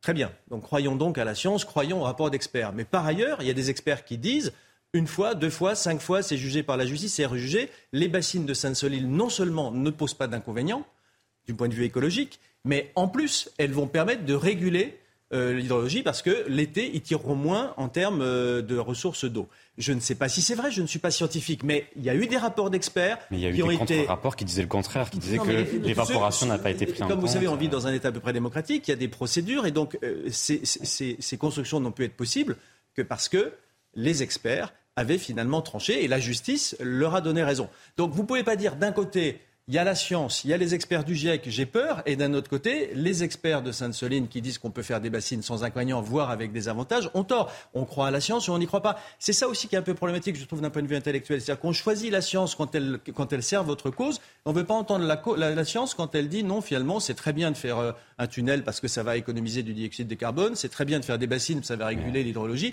Alors là, la science, on l'écoute plus. Donc il faut savoir, soit on est révolutionnaire, anticapitaliste et on se moque de la science, c'est une option. C'est vrai, pour le coup, je reviens sur ce que vous disiez. Il y a toujours ce petit mouvement-là en France, très minoritaire, mais c'est un peu l'anarchisme d'il y a 100 ans, mettons, ou 150 ans. Euh, ou bien alors, euh, soit vous faites, euh, vous prenez l'option inverse et vous jouez le jeu démocratique et vous jouez le jeu de la science. Mais on ne peut pas choisir ce qui vous arrange dans la démocratie et dans la science et laisser le reste. Mais ce reproche, on peut aussi, le faire, on peut aussi le faire à l'État. Bon, là, vous, prenez le, jeu des, le, le, le, sujet des bassines dans les Deux-Sèvres. C'est vrai, vous avez, vous avez raison, elles ont été jugées légales par la justice, c'est vrai. En revanche, si on s'intéresse à d'autres projets, d'autres grands projets qui peuvent être contestés par les écologistes, par exemple le grand contournement ouest à Strasbourg, un, grand contournement autoroutier. Il y a eu 10 avis négatifs, un certain nombre d'études euh, environnementales qui allaient euh, contre ce projet, et ça a été entendu par le préfet euh, notamment. Et pourtant, l'État est tout de même passé en force, a tout de même mené ce, projet, a mené ce, chantier. Donc vous voyez, le reproche que vous faites aux écologistes, on peut aussi le faire à l'État, d'où cette, cette radicalité, radicalité aussi des écologistes. Alors je ne veux pas la défendre, simplement je, dis ça pour, pour vous répondre. Mais, mais, mais voilà, là on, voit aussi qu'il y a deux camps qui se font face, qui, qui, qui, qui n'entendent plus dialoguer, mais qui n'entendent même pas respecter ce qui est censé faire, euh, faire société, en fait, euh, la justice, euh, la démocratie. Mais il y a eu des recours contre le contournement ouest de Strasbourg. Il, il y a eu des recours, mais l'État a tout de même mené le chantier. Et donc, le, temps, le temps, parce, que, parce que les recours n'avaient pas prospéré. Le temps que les recours, enfin, que, que, les, que les recours et que les décisions soient rendues sur ces recours, l'État est passé et a mené les chantiers. Donc, à partir du moment où le chantier est mené, bah, c'est beaucoup trop tard. Les dégâts sont, les dégâts sont menés. Un dernier mot euh, sur ce sujet parce Non, je pense regarder les choses dix ans plus tard. Euh, Notre-Dame-des-Landes, est-ce qu'il fallait vraiment faire cet aéroport? Je pense qu'aujourd'hui, on serait tous d'accord pour dire bah, probablement non. Et s'il n'y avait pas eu des actions un peu radicales, il aurait été fait. Donc mm. Voilà, le droit, c'est bien. Moi, je suis un juriste, donc je suis pour l'application du droit. Mais en réalité, la politique, elle va un peu au-delà du droit. Mm. Un dernier mot sur ce sujet, Karine Safa ah Non, moi je, voulais juste dire que finalement les écologistes radicaux ou pas n'ont pas le monopole du combat écologique et que nous sommes tous concernés et que pour réaliser la transition écologique, eh bien, il paraît que les efforts individuels comptent pour 25% finalement de la transition, ce qui est énorme parce qu'on peut par nous-mêmes, nous tous, enclencher euh, des dynamiques euh, positives. Donc euh, voilà, même si on n'est pas affilié à un parti, nous, par la force des choses, nous le sommes tous, écologistes. On laisse Isabelle Piboulot faire le rappel des titres et on se demandera ensuite, peut-on encore croire au progrès? C'est la suite logique de ce débat. Emmanuel Macron a célébré l'unité des mémoires de la résistance en ce 83e anniversaire de l'appel du 18 juin. 91 résistants et otages étrangers fusillés au Mont Valérien ont été reconnus morts pour la France. la panthéonisation de Missak Manouchian a également été annoncée. Il s'agit du premier résistant étranger et premier communiste à entrer dans le temple des grandes figures de la République. La France frappée par de violents orages. Le trafic ferroviaire a été perturbé sur plusieurs lignes en Ile-de-France où la route nationale 118 a été inondée. De nombreux foyers ont été privés d'électricité, près de 11 000 dans le Val d'Oise. Une tornade a également été observée en Seine-Maritime. Au total, 13 départements sont toujours placés en vigilance orange par Météo France. Des intempéries, toujours. Cyclone meurtrier au sud du Brésil. Au moins 13 personnes ont péri. Quatre autres sont portées disparues depuis jeudi. Les autorités déplorent des milliers de sinistrés. Des dizaines de communes près de Porto Alegre sont inondées. Les liens entre la catastrophe et le changement climatique ne sont pas écartés. Bienvenue si vous nous rejoignez maintenant, les visiteurs du soir, c'est de 22h jusqu'à minuit. Pascal Saint-Amand, l'ancien directeur fiscal de l'OCDE qui vient de publier Paradis fiscaux, comment on a changé le monde, nous a raconté à 22h comment il avait réussi à mettre fin au secret bancaire, ce qui a permis d'ouvrir 111 millions de comptes dans les paradis fiscaux et de récupérer 114 milliards d'impôts et de pénalités. À 23h30, il nous racontera comment il a fait pour mettre en place un impôt minimum mondial de 15% sur les sociétés qui va mettre fin à partir de janvier prochain à l'évitement fiscal de beaucoup de multinationales comme Google ou Amazon. Mais d'abord, Peut-on encore croire au progrès? C'est le titre d'un livre collectif qui sort vendredi prochain. Karine Safa, vous êtes philosophe, vous faites partie des auteurs. On vous doit également Pourquoi la Renaissance peut sauver le monde, qui vient d'être réédité en poche. Euh, Armand Rouvier nous a rejoint, c'est l'auteur de Peut-on encore être conservateur? Une analogie entre les titres qui, laisse présager un débat intéressant, ainsi que l'écrivain euh, Patrice Jean qui tourne euh, le monde moderne en dérision dans La poursuite de l'idéal ou dans Louis le Magnifique qui est sorti en octobre dernier. Est-ce que Patrice Jean euh, est, là en duplex avec nous?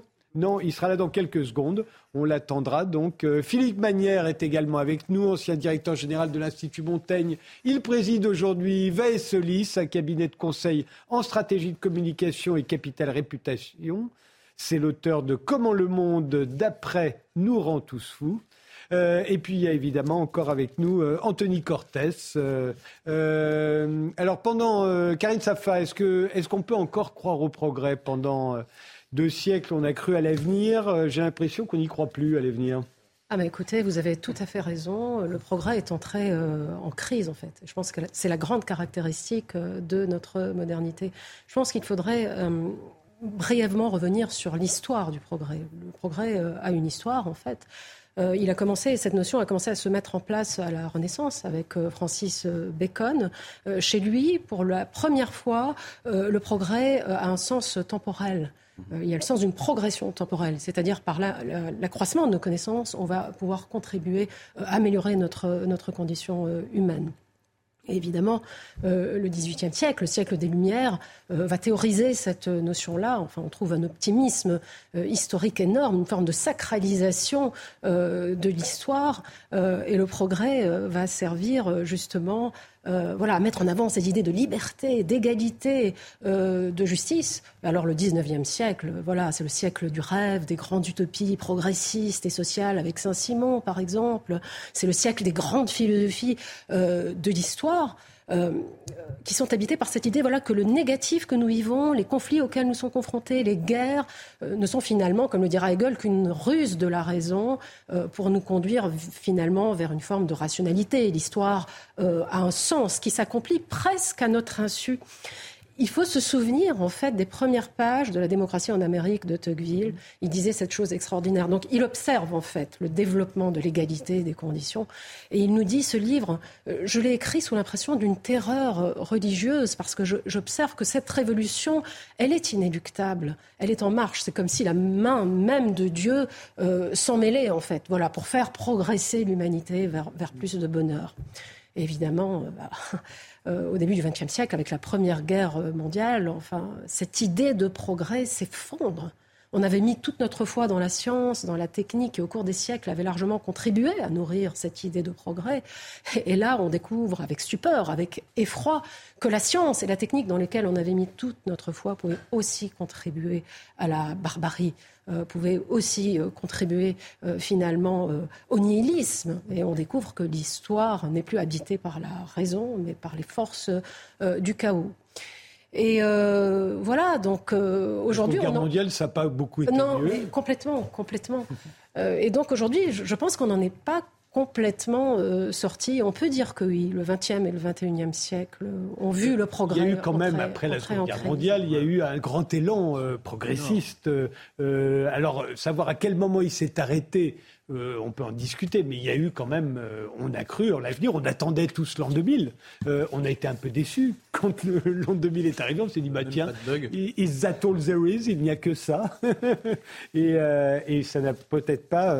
et puis après, alors que ce soit la crise environnementale, les crises économiques, tout ça a fait que on s'est demandé si effectivement l'avenir n'était pas en train de devenir une, considérable menace. Vous croyez encore au, au progrès euh, euh, Armand Rouvier Non, je n'ai jamais cru. Et euh, il y a beaucoup d'intellectuels qui aussi n'y ont jamais cru. Il y a un courant. Et c'est vrai que le progrès, effectivement, depuis Bacon, il y avait cette idée de trouver la certitude.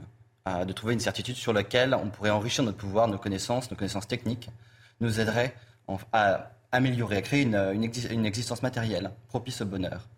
Et déjà, la science est beaucoup moins certaine. D'ailleurs, comme dans, votre livre, qui inclut le, le souligne. La, science montre beaucoup plus d'incertitudes aujourd'hui, donc on n'a plus cette idée positiviste qui, euh, tout de même. Euh, et puis on a du mal à penser que l'Europe est au progrès et que par nos progrès techniques, nous avons une supériorité morale, qui était quand même très liée à l'idée de progrès au 19e, euh, ce qui explique son déclin. son grand siècle vraiment a été probablement le 19e et le 20e, et, et, les Lumières bien sûr. Mais les Lumières, le progrès est bien partagé, mais il est quand même très français. C'est très Condorcet, c'est peut-être moins Adam Smith, c'est peut-être moins Hume, c'est certainement moins Burke. Euh, Patrice Jean euh, nous a rejoint. Euh, est-ce que vous croyez encore au progrès, Patrice Jean? Bah écoutez, je ne sais pas si c'est une question de croyance parce que le, progrès quand même existe dans le sens où dans, la, dans la médecine, dans la technologie, dans, dans le numérique, le progrès, le progrès est, un, est une évidence. Euh, donc euh, la question est plutôt de se poser la question, euh, comment dire, ce, progrès n'est pas forcément moral. Et puis, disons que le progrès technologique, qui est parfois positif, entraîne aussi des, conséquences négatives. Et il est profondément ambigu. On pourrait aussi se poser une autre question, c'est pourquoi est-ce qu'on a eu besoin de, croire au progrès et qu'est-ce qui l'a remplacé en fait? Mmh le progrès. Euh, Anthony Cortès, euh, on pourrait dire que c'est une idéologie qui privilégie le présent par rapport au passé et qui fait espérer en l'avenir.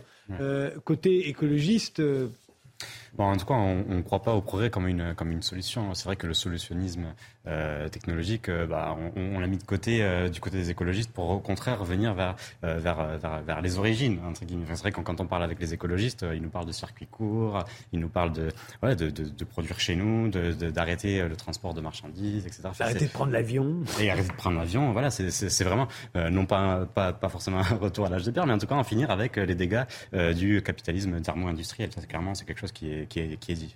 Mais une question de base, c'est quoi le progrès enfin, de, quoi on mm. parle? Est-ce que c'est un progrès vers euh, plus de bien-être global? Et si c'est le cas, si on regarde les 30 dernières années, par exemple au niveau mondial, hein, on, est très franco-français. Souvent, moi, je, viens d'un monde multilatéral, donc quand, on regarde les choses de façon globale, la lutte contre la pauvreté a fait des progrès, même si au cours des, des trois dernières années, on a 120 millions de personnes qui sont retombées dans l'extrême pauvreté. Enfin, sur 30 ans, on a fait des progrès énorme. Donc 800 millions à peu près étaient sortis de l'extrême pauvreté. Bien sûr, c'est des progrès sociaux qui sont importants et si on les prend à l'échelle de l'humanité, je pense que on, peut croire au progrès, euh, à la science, euh, à, la, recherche en matière de cerveau, à la recherche en matière de, de, calcul quantique et autres qui font avancer les choses. Après, on a une question morale qui est plus c'est à peu près l'époque du bac de philosophie, donc on peut avoir quatre heures pour, pour disserter là-dessus. Mais fondamentalement, le progrès défini comme amélioration du bien-être collectif de l'humanité, oui, avec néanmoins les difficultés qu'on constate aujourd'hui de fragmentation géopolitique et autres. Mais vous savez bien que c'est plus compliqué que ça, parce que la révolution numérique, la révolution de l'intelligence artificielle, la révolution des, nanotechnologies, la biologie moléculaire, ça, ça a permis des progrès considérables, ça, ça va de soi, mais ça nous inquiète plus que ça nous réjouit. Et, et, il y a dans tous ces progrès-là des motifs d'inquiétude. Euh, je pense que ça a toujours été le cas. Honnêtement, ça a toujours été le cas. Rappelez-vous tout ce qu'on craignait de la machine à vapeur, etc. Mais un, mot quand même là-dessus, parce que j'ai entendu ce qui était dit tout à l'heure sur le solutionnisme. Alors, le solutionnisme, c'est la manière dont les écologistes décrivent les gens qui, ont, qui auraient, selon eux, la naïveté de penser que la technologie peut résoudre le problème climatique. Ce qui serait complètement idiot, c'est de ne croire qu'à la technique et de ne pas s'occuper, de ne pas gérer le problème aujourd'hui. En revanche, gérer le problème aujourd'hui, ce qui est une nécessité, ne doit pas dispenser d'avoir tout de même un peu d'espoir dans euh, la technologie. Je vous donne juste un exemple. Moi, cette semaine, j'ai été confronté à deux projets qu'on m'a montrés. Il y en a un, ah, pardon, il y en a on ne l'a pas montré, je l'ai lu dans The Economist cette semaine, avec un programme qui pourrait s'installer au Kenya, qui permettrait, grâce à une combinaison de topographie et de géologie, ne m'en demandez pas plus, grâce au Rift Kenyan, de capter du carbone dans des conditions extrêmement efficaces et dans des proportions considérables. Je ne dis pas que ça arrivera. Je suis infichu de vous dire si c'est possible ou pas. Mais je ne trouve pas que ce soit un solutionnisme coupable que de se réjouir de l'hypothèse que peut-être un jour on pourra faire ça. On pourra récupérer le carbone. Une entreprise qui, fait, euh, qui a le, projet de faire des mini-centrales nucléaires faites en usine, qui font 6 mètres sur 6 et qui peuvent alimenter euh, sans risque de divergence nucléaire et en utilisant toujours le même combustible, alimenter 400 000 ménages. Avec ça, vous pouvez faire de l'hydrogène vert pour euh, euh, faire voler des avions, pour mettre dans les voitures, etc. Je ne dis pas que ça se fera, je n'en sais rien. Je ne dis pas qu'il ne faut pas agir aujourd'hui sur euh, le climat. Je dis simplement que penser que c'est formidable qu'il y a des gens qui vont peut-être arriver à faire advenir ces solutions-là, ça ne me paraît pas une naïveté. Et en être réjoui et considérer qu'il y a peut-être encore un progrès qui peut aussi considérer, qui peut aussi consister euh, à, apporter sa contribution euh, à, la crise climatique, ça ne me paraît pas idiot. Il faut croire que peut-être le progrès résoudra une partie de nos problèmes. Alors après, il y a la dimension non technologique, c'est-à-dire que si le progrès c'est le progrès moral, bah vous appelez ça euh, euh, l'homme qui a volé le feu ou le péché originel, mais enfin euh, comme vous voulez. Mais enfin c'est vrai qu'il y a assez peu de chances que la condition humaine soit réformée par décret. Mais c'est une autre question. justement, la, notion de progrès est plus extensive. C'est ça. Dans ce que vous dites, les, des avancées technologiques ou des adaptations à, à notre monde pour conserver en fait le monde. L'écologie, c'est conserver le monde tel qu'il est. Le discours, c'est essayer d'arrêter le plus possible la crise écologique, essayer de conserver quelque chose. Et donc on est quand même à l'antithèse de ce qu'a été euh, la, matrice du progrès qui était tournée vers l'avenir. Et le progrès, c'était vraiment rejeter l'autorité du passé pour, grâce à notre connaissance, avoir un avenir meilleur. Or, la crise écologique, c'est essayer de garder le statu quo le plus possible. Donc on est quand même dans une antinomie. Et ce que vous décrivez, c'est en fait une solution technique à un problème actuel. Mais on n'est plus du tout dans, cette, dans ce qui quand même faisait euh, la matrice de cette idée, qui était que la, euh, comment dire, l'accroissement de la connaissance technique et scientifique amenait un accroissement moral. Hmm. C'est particulier chez Condorcet, c'était aussi l'idée qu'avant c'était la nature qui était la menace et le progrès technique et scientifique qui était la solution. Aujourd'hui c'est l'inverse, c'est le progrès technologique et scientifique qui est la menace et la nature enfin, est la solution. C'est un autre excès. On voit, on voit effectivement, mais on peut voir les limites justement de cette idée, de ce technicisme. Euh, d'ailleurs, on, voit très bien en Union soviétique à quel point un technicisme complètement débridé et, et sans sens a été un désastre écologique. Euh, Patrick, Patrice Jean, pardon. Oui, alors je, suis d'accord avec tout ce qui est dit. Euh, concernant la, notion de progrès, euh, je me pose la question de, l'instrument de mesure, parce que si on parle de progrès, on, veut parler de, quelque chose qui va, euh, dire, qui, dépasse une limite. Et si on prend par exemple la, démographie, l'humanité était de 1 milliard, je crois, au début du XXe siècle, elle est aujourd'hui de 7 ou 8 milliards.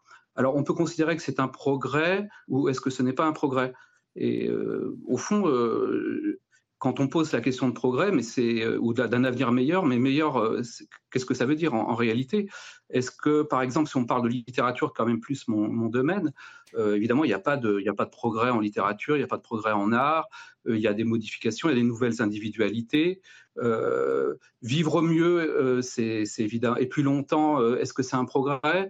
Mais vous voyez ce que je veux dire je, je, suis très, très mal à l'aise en fait avec cette notion parce qu'elle demande d'être euh, précisée, d'être euh, d'être mesurée, et d'être relative à, enfin, de, dire de, quoi on parle exactement.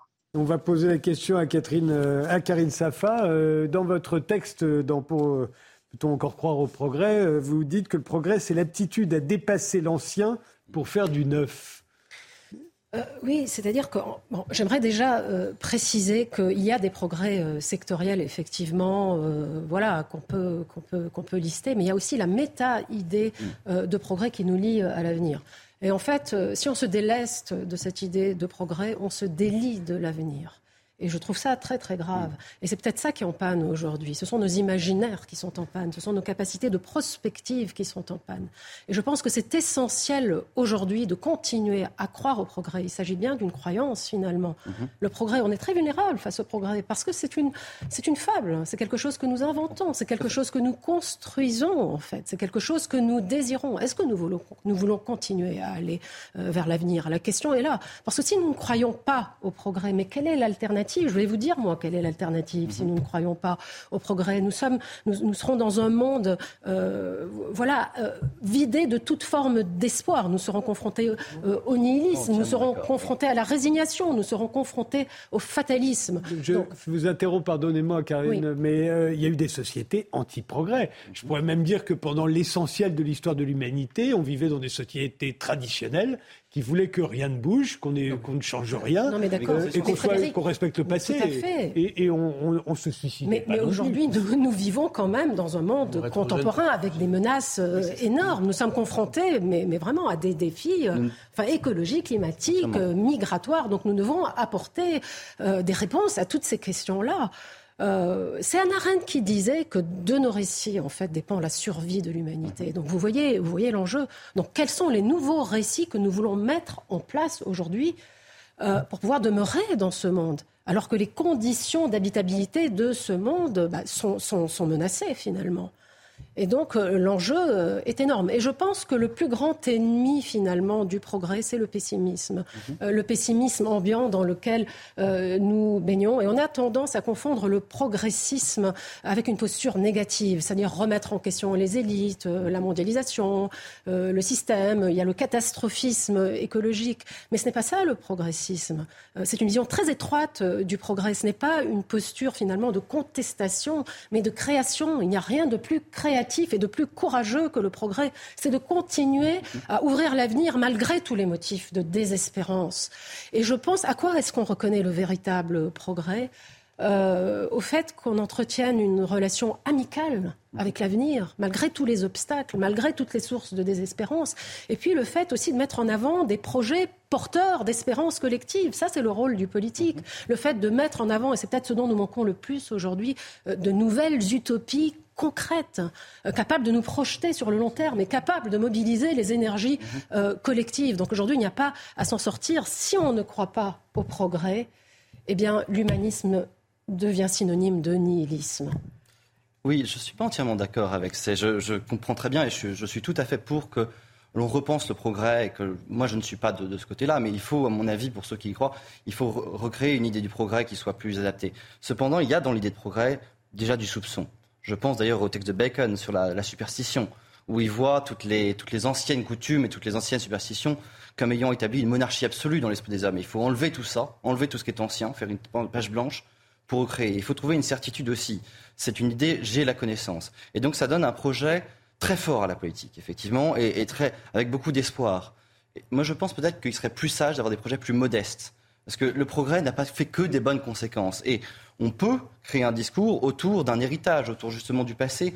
Alors, au lieu de mettre finalement de l'espoir dans un avenir qui n'existe pas et que nous ne connaissons pas, donc que nous imaginons, plutôt dans un passé que certes nous connaissons que très imparfaitement et que nous imaginons aussi, mais qui est quand même plus sensible, qui est plus là, pour essayer de le conserver, de l'améliorer. Et cette, euh, comment dire, euh, ce plébiscite de tous les jours, comme disait Renan, finalement, dans un texte que je trouve très conservateur, qui est Qu'est-ce qu'une nation? A une force, a une, quelque chose qu'on peut proposer. Oui, mais Et il a moins de force que l'idée de progrès, je, vous l'accorde, mais je trouve ça plus sage. Vous parlez très justement de, Renan qui disait ma, ma religion, c'est le progrès. Et justement, c'est exactement ce qu'il ne faut pas faire aujourd'hui. Il ne faut plus faire de la, du progrès une religion, un dogme.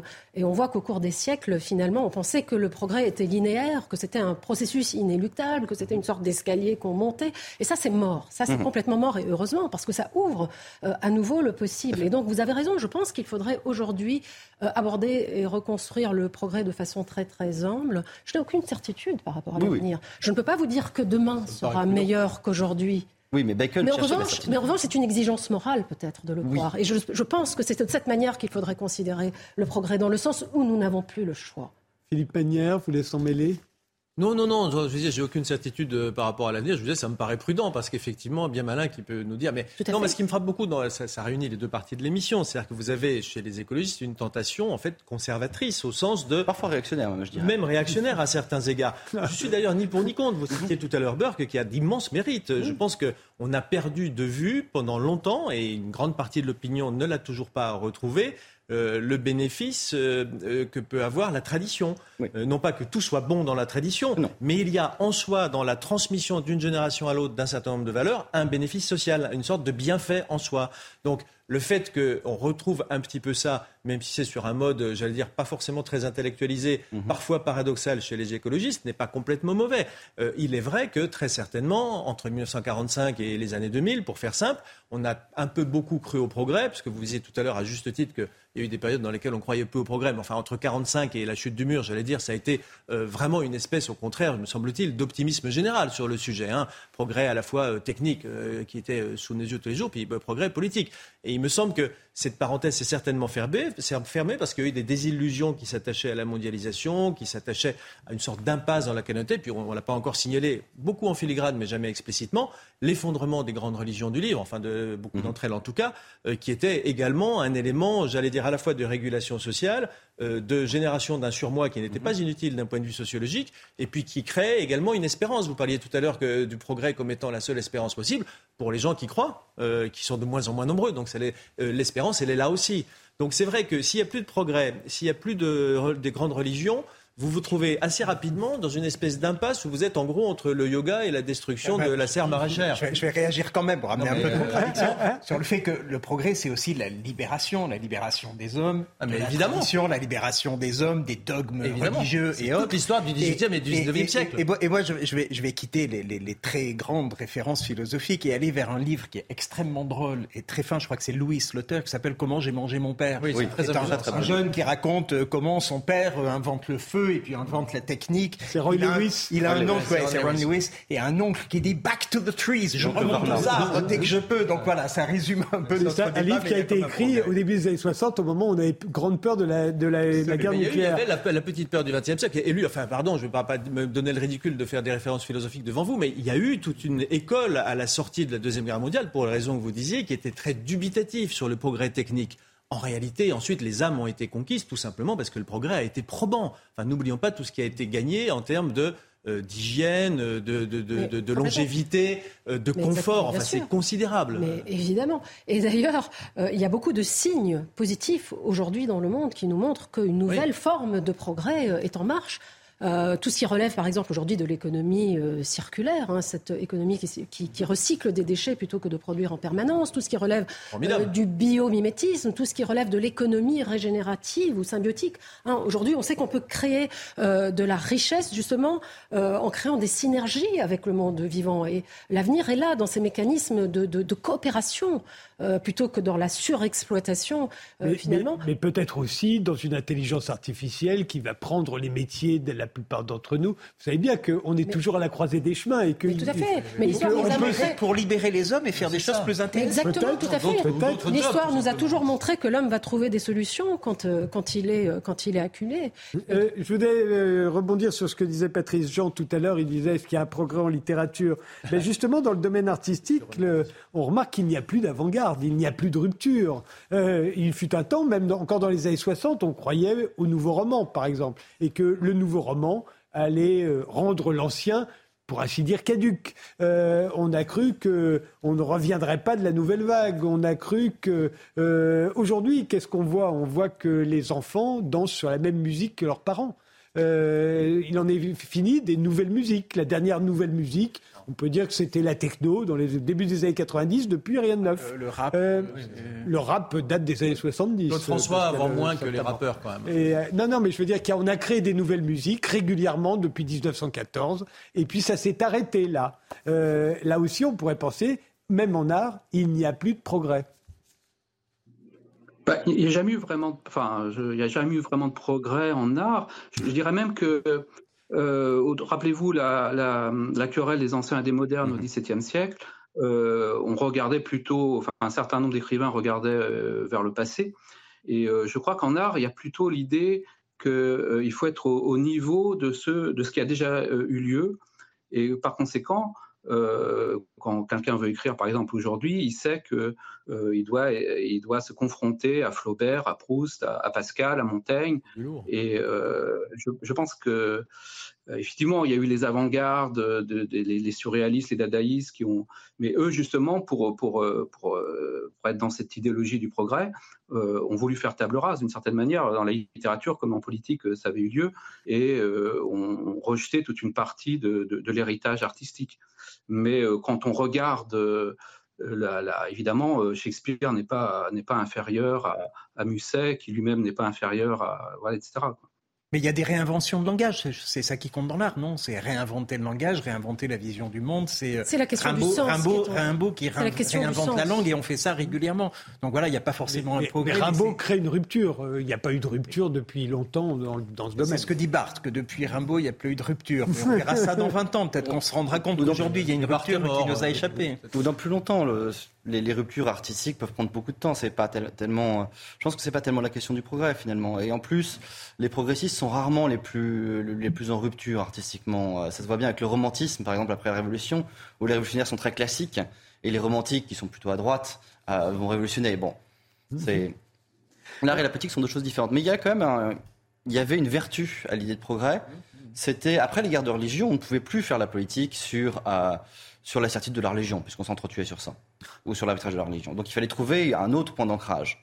Euh, c'est Descartes qui dit qu'il faut quitter le sable mouvant et la, terre pour retrouver la roc et le roc et l'argile, pour retrouver quelque chose de solide. Mm. Et le, progrès, le progressisme a voulu faire ça, avec le temps, constituer un savoir qui puisse nous permettre, dans, sa phase la plus, comment dire, un peu caricaturale avec Saint-Simon, puisse permettre de, de passer du gouvernement des hommes à l'administration des choses. Et je pense que cette cette ambition de, l'idée de progrès est profondément diémurgique et à mon avis profondément fausse parce que on pourra changer tout ce qu'on veut, on pourra progresser euh, autant qu'on veut d'un point de vue de la médecine, d'un point de vue de l'industrie, d'un point de vue des sciences. Le problème moral et le problème politique resteront des problèmes humains et resteront des problèmes de notre condition humaine qui, où nos solutions seront toujours imparfaites et ne seront jamais euh, résolu par la technique. Mais, pour revenir juste pour euh, une période plus récente, j'ai l'impression que dans la grande bataille entre ceux qui pensent que c'était mieux avant et, ceux qui pensent le contraire, on voit bien que dans les années 70, au moment où il y a toute une, une on est dans les ruptures là, et, le, partage politique entre ceux qui pensaient que c'était mieux avant et ceux qui pensaient le contraire euh, a, complètement changé. C'est-à-dire que les écologistes par exemple, euh, ont, véritablement rebattu les cartes. Ils étaient plutôt de gauche et tout à coup, ils sont apparus comme très conservateurs aujourd'hui, alors qu'ils ne l'étaient pas. À l'époque, euh, ils pensaient qu'il y avait un progrès euh, qui était possible, pas forcément du côté des centrales nucléaires, mais qu'il y avait quand même un progrès possible. même la gauche, qui était très progressiste, aujourd'hui passe pour conservatrice. Il y a une droite qui reste conservatrice, mais il y en a une libérale qui est très progressiste, alors qu'à l'époque, elle passait pour réactionnaire donc euh, tout s'est mélangé. C'est vrai. Mais bon, enfin, ce qui est sûr aujourd'hui, c'est que nous traversons une période de crise comme le disait Anna Arendt, la crise ouvre une brèche dans le temps et toutes les, voilà, toutes les cartes sont, rebattues. Et la véritable question, c'est d'apporter euh, une nouvelle réponse. Une crise n'est une crise que quand nous reconduisons finalement des choses qui n'ont pas euh, marché par le, par le passé. Donc, euh, bon, l'essentiel, c'est d'apporter des réponses. Cette réponse peut passer par une forme de conservation, pourquoi pas, ou par quelque chose d'absolument nouveau et de disruptif, peu importe à la limite. Mais l'essentiel, c'est d'apporter une réponse, c'est de continuer, pouvoir continuer à euh, aller euh, de l'avant. Et j'insiste sur le fait, nous qui manquons aujourd'hui de grands récits fédérateurs collectifs, il y a un affaissement du religieux aujourd'hui. Il n'y a plus de philosophie euh, de l'histoire. la plupart des grandes idéologies n'ont pas rempli leurs promesses. que ce soit le, le libéralisme, la mondialisation, l'européisme. Donc on a besoin de ce récit positif que nous propose le progrès. Moi, ce qui m'alerte, c'est que ce sont les dystopies aujourd'hui qui prolifèrent. Les dystopies qui vont mettre essentiellement en scène euh, la barbarie technicienne ou la catastrophe euh, écologique. Et moi, je pense que des sociétés qui sont en bonne santé sont des sociétés qui proposent au contraire des utopies, c'est-à-dire des, des, récits positifs, mais qui rendent notre monde viable et qui nous permettent de continuer à nous projeter dans, dans, à l'avenir. Mm. Et c'est ça qui nous manque le plus aujourd'hui. Ce qui caractérise l'homme contemporain en amont, c'est une crise de la croyance. On ne croit plus en rien aujourd'hui, en pas grand-chose, et surtout pas en l'homme. Et qu'elle semble lointaine cette époque au pic de la Mirandole, l'humaniste florentin du XVe siècle disait Mais quelle merveille que l'homme quelle merveille que l'homme. Il parle de la lumière, de son intelligence, l'acuité euh, de, ses sens. Enfin, moi, excusez-moi, mais enfin, dans un salon aujourd'hui, j'oserais pas trop dire, mais, mais quelle merveille que l'homme. il, y a, un chemin qui a été parcouru quand même. Et, cette crise de la croyance, mais il faut la surmonter. Ce sera le dernier mot pour ce débat parce qu'il y a le rappel des titres euh, d'Isabelle Piboulot. Je, remercie euh, Patrice Jean de s'être joint à nous. le rappel des titres et ensuite, ben, on revient aux exploits de Pascal Saint-Amand. Demain, la SNCF va comparaître au tribunal de police de Paris pour atteinte involontaire à la vie d'un animal domestique. Le 2 janvier, malgré l'alerte de sa propriétaire, le chat nommé Neko, qui se trouvait sur les rails, a été écrasé par un TGV à la gare Montparnasse. L'avocat de la fondation 30 millions d'amis souhaite que la SNCF soit jugée pour avoir volontairement donné la mort à Neko. Des faits passibles de 6 mois d'emprisonnement et de 7500 euros d'amende. Une marche pour la paix à Marseille, un rassemblement à l'initiative des familles de victimes d'assassinats pour alerter sur la recrudescence de la violence dans la ville, notamment en raison des trafics de stupéfiants qui touchent des individus de plus en plus jeunes. Cette marche a eu lieu cet après-midi, à quelques jours de la venue d'Emmanuel Macron dans la cité phocéenne du 26 au 28 juin. Figure de la résistance et rescapé du génocide arménien, Misak Manouchian va entrer au Panthéon. La date est fixée au 21 février 2024. En ce 83e anniversaire de l'appel du 18 juin, Emmanuel Macron s'est recueilli dans la clairière des fusillés du Mont Valérien, où Misak Manouchian et 21 de ses compagnons d'armes ont été exécutés en 1944. Pascal Saint-Amand, en tant que directeur euh, fiscal de l'OCDE, vous avez été l'architecte de la plus grande réforme fiscale internationale depuis un siècle. Je vous ai présenté tout à l'heure à ceux qui étaient parmi nous dès 22 heures, mais maintenant il est 23 heures. Euh, donc il faut savoir que vous racontez votre épopée dans Paradis fiscaux, comment on a changé le monde. Tout à l'heure, vous nous avez dit comment il a été mis fin au secret bancaire, euh, ce qui a sonné le glas d'une bonne partie de la fraude fiscale des riches particuliers via les paradis fiscaux. Il est temps maintenant de nous raconter ce que vous avez fait subir aux multinationales. En 2021, toute la presse mondiale a titré Washington propose un taux d'imposition mondial de 15% sur les sociétés. On croyait que c'était Joe Biden, euh, euh, suite à la pandémie de Covid, qui en était à l'origine, à l'origine de cette révolution. Mais non, c'était vous. en fait, ces travaux, en fait, c'était Trump, si on veut, si on veut aller vraiment au bout des choses. Et, c'est assez, un peu, c'est assez contre-intuitif, en fait. En fait, ce qui s'est passé, c'est que suite à la crise financière de 2008, le G20, les grands États du monde ont dit il faut mettre fin à l'évasion fiscale, à la fraude fiscale. C'est plus tenable parce que les gens en ont marre. Donc euh, c'est pas soutenable et c'est bipartisan, la gauche comme la droite. On s'est attaqué au secret bancaire, aux paradis fiscaux sous l'angle secret bancaire. Il y avait un autre volet en 2012 quand Sarkozy, à l'époque président, avait dit c'est la fin des paradis fiscaux, les gens se sont dit il y a 2000 milliards de dollars de profits cumulés des entreprises américaines aux Bermudes et aux Caïmans. C'est pas fini. Non, mais c'est ça qui est, qui est, fantastique. 2000 milliards de dollars de profits des banques, des Américains, euh, des sociétés américaines aux Bermudes, alors qu'elles ne produisaient rien au ah, Bermudes et au Caïmans.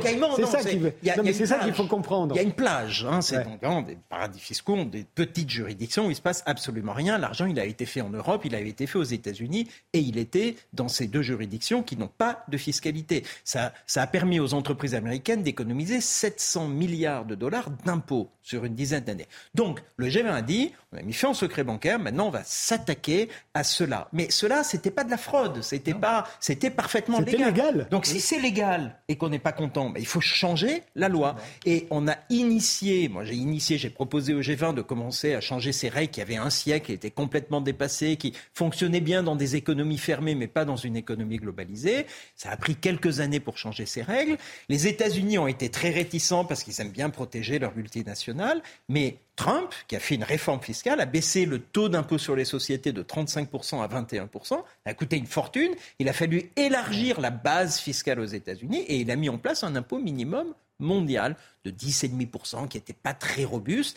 Et les Français et les Allemands, qui sont des grands amoureux de l'impôt, ont dit on veut la même chose, il y a un nouveau jouet, on veut le même jouet en mieux.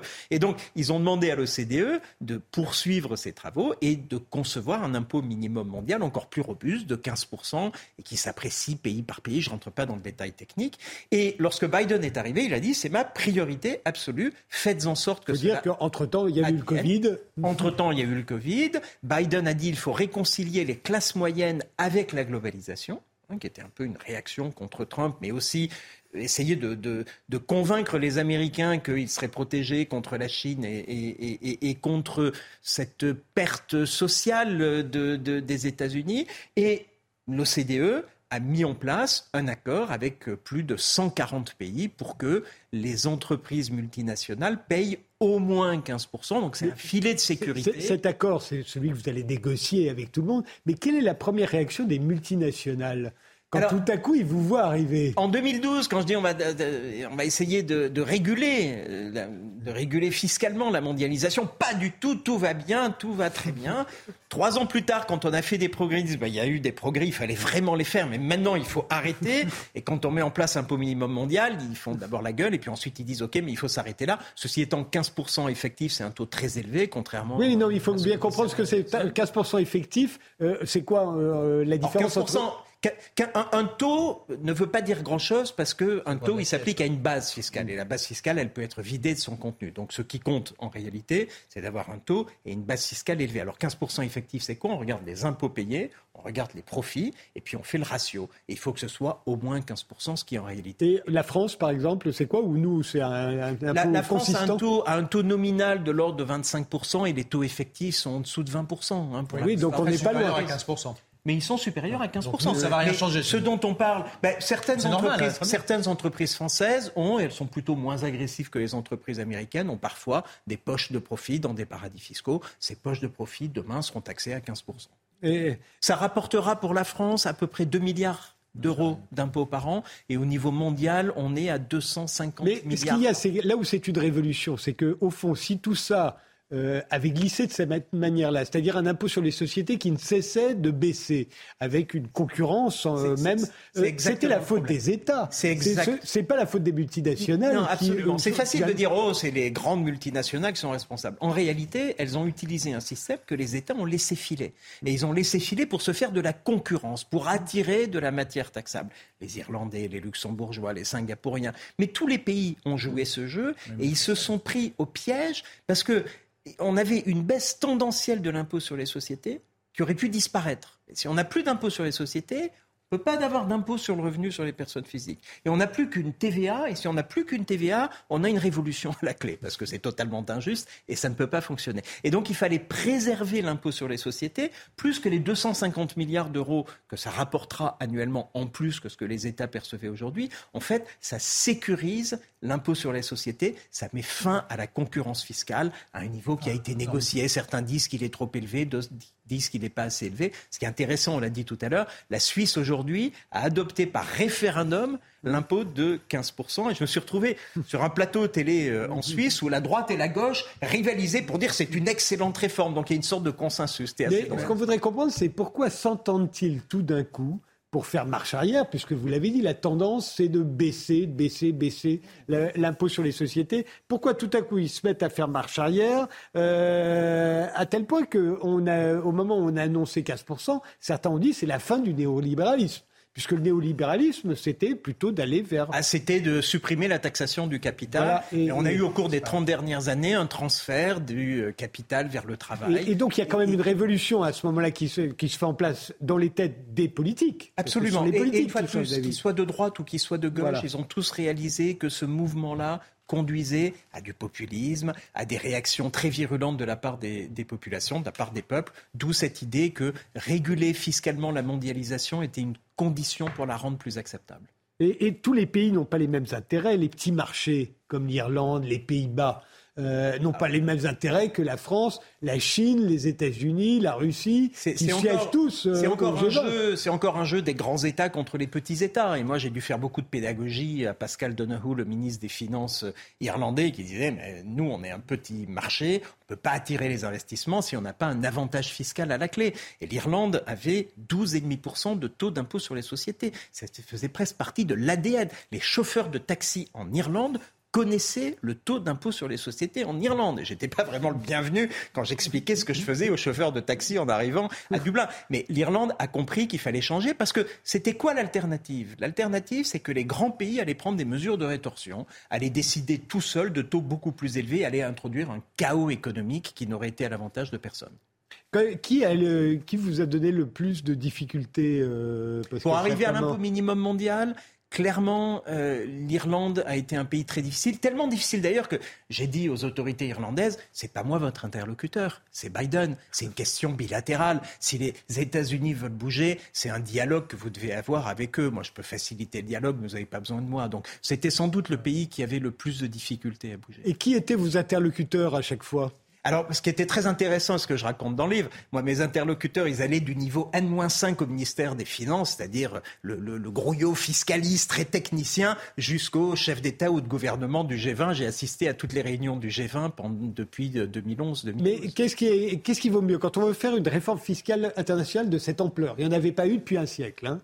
Euh, il vaut mieux discuter avec les chefs d'État ou il vaut mieux discuter avec le technocrate Il faut discuter avec tout le monde. Il faut mettre tout le monde autour de la table. Il faut d'abord discuter avec les techniciens, mais il faut s'assurer qu'ils aient un mandat de la part des chefs d'État et de gouvernement. Donc moi, ce que j'ai fait en assistant aux réunions du G20, j'étais le seul fiscaliste qui comprenait de quoi il s'agissait autour de la table. Il me disait tiens, prends le stylo et écris euh, les communiqués. Et donc j'ai passé mon temps à me mandater, à mandater l'OCDE pour faire ci, pour faire ça. Les chefs d'État et de gouvernement qui savaient que politiquement c'était très important pour eux donner les mandats et une fois qu'on a un mandat pour changer les choses, les négociateurs qui viennent à Paris des 140 pays, ils ont un mandat de leur chef d'État et de gouvernement. Ils doivent délivrer. Et c'est comme ça qu'on a pu faire avancer. Mais le, ce sont de vraies négociations que vous menez. Hein. Ça a duré pendant dix ans et, jusqu'à la fin, vous le racontez dans le livre, parce que ce livre se lit comme un thriller. C'est un western financier. Alors, mais la, fiscalité, ça fait peur. J'ai essayé de l'écrire d'une façon. Non, non, ça va, ça va. Mais surtout, on voit bien que jusqu'à la dernière semaine, Jusqu'à la dernière semaine, il vous manque l'Inde et la Chine.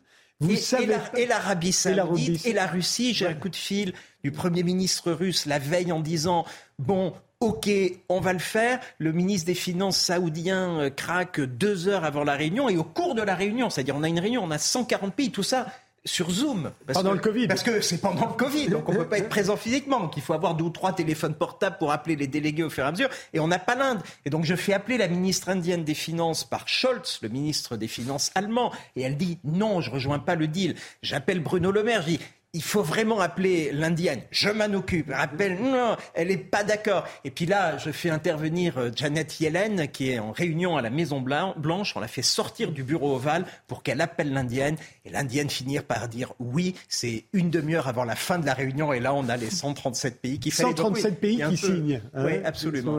Et, depuis, d'autres ont rejoint. Aujourd'hui, on est un peu plus de 140. Et surtout, ça s'applique à compter du 1er janvier 2024. Donc euh, c'est advenu et je pense que c'est bien. Taxer les entreprises, il faut faire attention, il ne faut pas euh, avoir un impact négatif sur les investissements, donc il faut trouver un bon équilibre. Mais cette concurrence fiscale sans fin était, mortifère pour euh, le bien-être de l'économie et le bien-être des gens. Mais alors ce qui est extraordinaire, c'est que là aussi, on l'a dit tout à l'heure, pour la fin des paradis fiscaux, les gens ne le savent pas. Et j'ai l'impression que là, ils ne le savent pas non plus. On continue de pester en permanence contre Amazon ou Google qui ne payent pas d'impôts. Alors, cela dit, ça rentre en vigueur qu'en janvier 2024. Mais j'ai l'impression que cette réforme invraisemblable, c'est une petite révolution, Personne ne le sait. Non, il y a toujours beaucoup de doutes et puis c'est un peu technique, donc les gens n'ont pas forcément ça en tête. Et puis il y a une autre, il y a un autre volet en fait. Cette réforme, elle a deux piliers. Oui, On a parlé de l'impôt minimum mondial qui est le pilier 2 et un pilier 1 qui consiste à dire les entreprises font des profits, vont être taxées, mais où sont-ils taxés Où est-ce qu'est la valeur d'une entreprise comme Google? Est-ce que c'est en France où on clique sur euh, le moteur de recherche est-ce que c'est aux États-Unis où il y a les cerveaux? On est tous d'accord. C'est pas aux Bermudes où il y avait la marque ou c'est pas au, euh, au Caïman où vous pouvait y avoir la marque. En revanche, comment se répartir ces profits-là? Et là, il y avait un désaccord entre grands pays. Donc, c'est plus une discussion des grands pays contre les petits, qui finalement quelque sorte facile à exercer. Quand c'est les grands pays qui sont pas d'accord, et, entre eux, c'est plus compliqué à appliquer. Donc euh, les États-Unis disaient, bah non, c'est parce qu'on a les cerveaux en Californie, le cerveau ça rapporte plus que le doigt qui clique sur la souris en France, et donc on veut garder les profits. Les Français disaient non, nous, on est un marché, on veut taxer les entreprises numériques en France, mais on veut pas que les Indiens ou les Chinois ils taxent les industries du luxe. Parce que le bon goût, c'est quand même français, c'est à nous que ça appartient. Et donc on voyait que les Français, dans une position un peu, un peu ambivalente, l'accord qui a été trouvé il y a deux ans, mais qui est toujours pas appliqué, qui, nécessite un peu plus de négociations, c'est que les pays de marché, c'est-à-dire là où on consomme, récupéreront une partie de la rente des entreprises les plus profitables du monde. Et ça, c'est pas encore entré en vigueur, d'où l'idée que les entreprises numériques ne payent, payent pas, encore tout à fait. Mais qu'est-ce qui bloque là? Parce que ça, ce serait très important. Parce que comme disait Philippe, ce qui bloque, Philippe euh, tout à l'heure, en gros, pour la France, pour l'instant, ce volet, euh, ça ne change pas grand-chose. Nous, on est à 25%, même si en, en, taux effectif... ça, on ça rapporte 2 milliards de plus d'impôts par an. Donc, 2 euh, milliards, ça ne change pas rien. Mais, mais, ça, en revanche, ce serait, ce serait beaucoup. Ça, ça, ça, ça, rapporte beaucoup, mais enfin, ça coûte aussi, parce que la France renoncera à de ah l'impôt qui sera prélevé par la Chine et par l'Inde. Donc on est sur un équilibre. Qu'est-ce qui bloque? La Constitution américaine, il faut toujours retourner aux fondamentaux. La Constitution américaine, elle organise la faiblesse de l'exécutif américain. L'exécutif américain, le président ne peut pas engager les États-Unis parce que c'est le Congrès qui décide. Il y a une séparation des pouvoirs, ce qu'on n'a pas chez nous, ce qu'on n'a pas en Europe, ce qu'on n'a pas dans le reste du monde. Et en outre, le Sénat américain doit mobiliser deux tiers des sénateurs pour valider un accord international. Ce qui veut dire que lorsque vous négociez avec les États-Unis, vous avez des gens qui sont tout à fait euh, valables, mais ils ne peuvent pas engager leur pays. Et donc ça crée pas mal de réticences et de difficultés, surtout qu'aux États-Unis, le bipartisanisme est mort et on ne voit pas les républicains et les démocrates se mettre d'accord à deux tiers pour, euh, pour s'accorder sur ce type de, de, de, deal fiscal. Je pense que ça finira par se faire parce que les règles de 1928 sont complètement dépassées. On les a en quelque sorte réparées. Maintenant, il faut que ça s'applique. Ça va prendre quelques années de plus pour, euh, pour y arriver, mais ça va finir par se faire. Je me souviens dans le dernier euh, round, quand on commençait à parler de cet impôt de 15% et qu'on croyait que c'était une initiative de Joe Biden qui était sortie de sa tête euh, depuis très très peu. On se disait qu'au fond, on ne savait pas encore que ce serait peut-être plus que 15%. Il en a été question à un moment ou jamais. Quand Biden est arrivé, il a dit ça sera 21%. Ah, c'est bien puis, ça. Donc, très vite en interne, ils se sont mis d'accord sur 15% et, euh, et donc il a fallu qu'on vende le 15% aux Irlandais et aux autres. Là aussi, on, en a parlé tout à l'heure. 21% aux Irlandais. 21% aux Irlandais, là, c'était vraiment très très compliqué. On n'y serait pas arrivé. 15%, c'était un point d'équilibre, euh, mais c'était un point d'équilibre aux États-Unis. On, a aujourd'hui dans le monde euh, une puissance euh, économique majeure que sont les États-Unis, et donc ce qu'ils disent, la plupart des pays suivent, y compris les Européens qui n'ont pas encore cette puissance. Il y a une autre puissance qui s'appelle la Chine et qui n'aime pas beaucoup l'OCDE. Comment vous avez fait que... ben Moi, ce que j'ai fait, c'est dès 2009, euh, c'est les mettre sur un pied d'égalité à l'OCDE. Tout ceci, aujourd'hui, est très compliqué avec les tensions géopolitiques qui montent. Mais en 2009, j'ai amené la Chine sur un pied d'égalité à l'OCDE. Ils ont été associés à ces travaux. Ils n'aiment pas l'impôt minimum mondial. Ils ont dit on l'appliquera pas. Ils n'étaient pas dans le deal, mais ils se sont dit on reconnaît que les autres pays peuvent l'appliquer, y compris aux entreprises chinoises, y compris aux entreprises chinoises, alors qu'ils n'ont aucune intention de l'appliquer, parce qu'ils donnent beaucoup de crédits d'impôt à leurs entreprises sur leur marché intérieur. On dit nous on a des taux d'imposition très faibles, mais si nos entreprises sont à l'étranger, on accepte que les pays étrangers reprennent l'impôt qu'on n'a pas collecté. Donc on était encore, c'était il y a deux ans, on était encore dans une dynamique de multilatéralisme, de progrès, pour reprendre le terme dont on parlait tout à l'heure, qui aujourd'hui est euh, peut-être un peu plus compliqué, même si d'un point de vue fiscal, le G20, qui est en crise par ailleurs, le G20 tient encore ses promesses. Il faut se souvenir que le G20 euh, qui, avait été inventé avant euh, se réunit pour la première fois en 2008 à la suite toujours de la crise des subprimes. Le 15 novembre 2008. Donc en fait, la crise des subprimes euh, a fait deux victimes euh, rétrospectivement. Euh, d'abord les paradis fiscaux qui étaient pour rien dans la crise des subprimes. Rien, du tout. Les boucs émissaires. Les On a tapé dessus, voilà. ils savaient pourquoi, mais les autres ne savaient pas trop pourquoi. voilà, donc bouc émissaire. Et après, c'est les multinationales qui ont fini par payer. Absolument. Les, les, les, les plus riches, les multinationales qui sont partie aussi des, des plus riches contribuables du monde, avec à la clé plus de justice fiscale qui était absolument nécessaire. Quand on a de la croissance, tout va bien. Quand on a la crise et que la charge de la crise, hein, c'est une crise financière qui se transforme très vite en crise fiscale. Hein. On se souvient de la Grèce et des autres des pays qui font faillite. Il faut les, il faut les sortir de la faillite. Donc on augmente les impôts. On a une crise sociale une crise politique, aujourd'hui une crise géopolitique. Donc on voit bien quelque chose qui ressemble aussi à ce qui s'est passé dans les années 20, dans les années 1920. Il y a, il y a, il y a, il y a plus d'un, il y a plus d'un siècle, il y a un siècle maintenant. Et donc il fallait traiter cette question. Et là, les chefs d'État et de gouvernement du G20 ont vraiment pris les choses en main. On se, donc en fait, c'est un retour du politique là. C'est un retour absolu du politique. Le, le livre, je l'ai écrit pour dire que lorsque le politique est de retour et lorsqu'on a du multilatéralisme, lorsqu'on essaye de construire des choses ensemble plutôt que de se faire la guerre, eh bien, on peut arriver à des progrès et à des réels progrès. Oui, vous Non, non, juste, euh, écoute, je, vous écoute avec beaucoup de, joie parce que voilà, vous, vous, incarnez de façon très concrète euh, la manière dont on peut contribuer par notre bonne volonté à améliorer le monde finalement. Vous vous êtes jamais senti menacé dans un film des années 70, vous seriez mort à la fin. Vous savez bien. Et on jamais... failli, alors j'ai failli mourir deux fois. Il y a un Italien qui m'avait fait des menaces de mort sur téléphone, mais bon, la police l'a retrouvé mort avant moi et j'avais un alibi, donc c'est pas moi. Euh, et puis, et puis non, les, les voyages D'abord, j'ai un bilan carbone absolument désastreux. Donc là, les écologistes Raison de plus. vont me détester. Et puis, j'ai fini par faire une embolie pulmonaire à force de tous ces voyages. Donc, non, non, ça a été 15 euh, ans extrêmement fatigants, mais gratifiants. C'est-à-dire être capable de. Sans doute. Mais en plus, c'est un, un écheveau assez extraordinaire et ce sont des négociations qui doivent être passionnantes. Mais vous n'êtes jamais senti un peu sur la sellette où, où franchement, on vous aimait pas? Ah si, on m'aimait pas. D'ailleurs, je dis dans le livre que euh, il y, a, un film qui, rapporte ça d'ailleurs au Caïman. Il y a un avocat qui euh, dit on faisait ce qu'on voulait jusqu'à présent, et puis maintenant il y a ce Français avec une balle rasée, euh, The Silver Fox, le renard argenté. Alors tout le monde rigole, et puis dans le film j'apparais après comme le chevalier blanc. Donc non, non, j'ai eu quelques ennemis, mais aujourd'hui, paradoxalement, en fait, je suis très proche de la Suisse. J'enseigne à Lausanne. Je suis très proche de petites îles dans les Caraïbes, parce que je pense qu'il faut faire attention à ces pays. vous avez la Barbade, vous avez avez même les Caïmans, c'est des vrais pays. Il y a des vrais gens qui doivent survivre. On a euh, le, service financier, c'est 30% de leur produit intérieur brut. Ces pays vont être affectés et il faut faire attention. Il faut prendre soin d'eux. Il faut trouver des bons équilibres. Et, euh, donc, euh, je les ai toujours respectés. Je les ai amenés sur la table de négociation. Et donc, voilà, on a pu tous avancer ensemble. Eh bien, merci beaucoup, Pascal Saint-Amand, d'être passé par cette émission pour nous raconter tout ça. C'est un livre tout à fait passionnant. Merci tous les cinq d'avoir participé à cette émission. Merci de nous avoir suivis et rendez-vous au prochain numéro. Ce sera samedi prochain, les visiteurs du soir à 22h. Passez une très bonne nuit.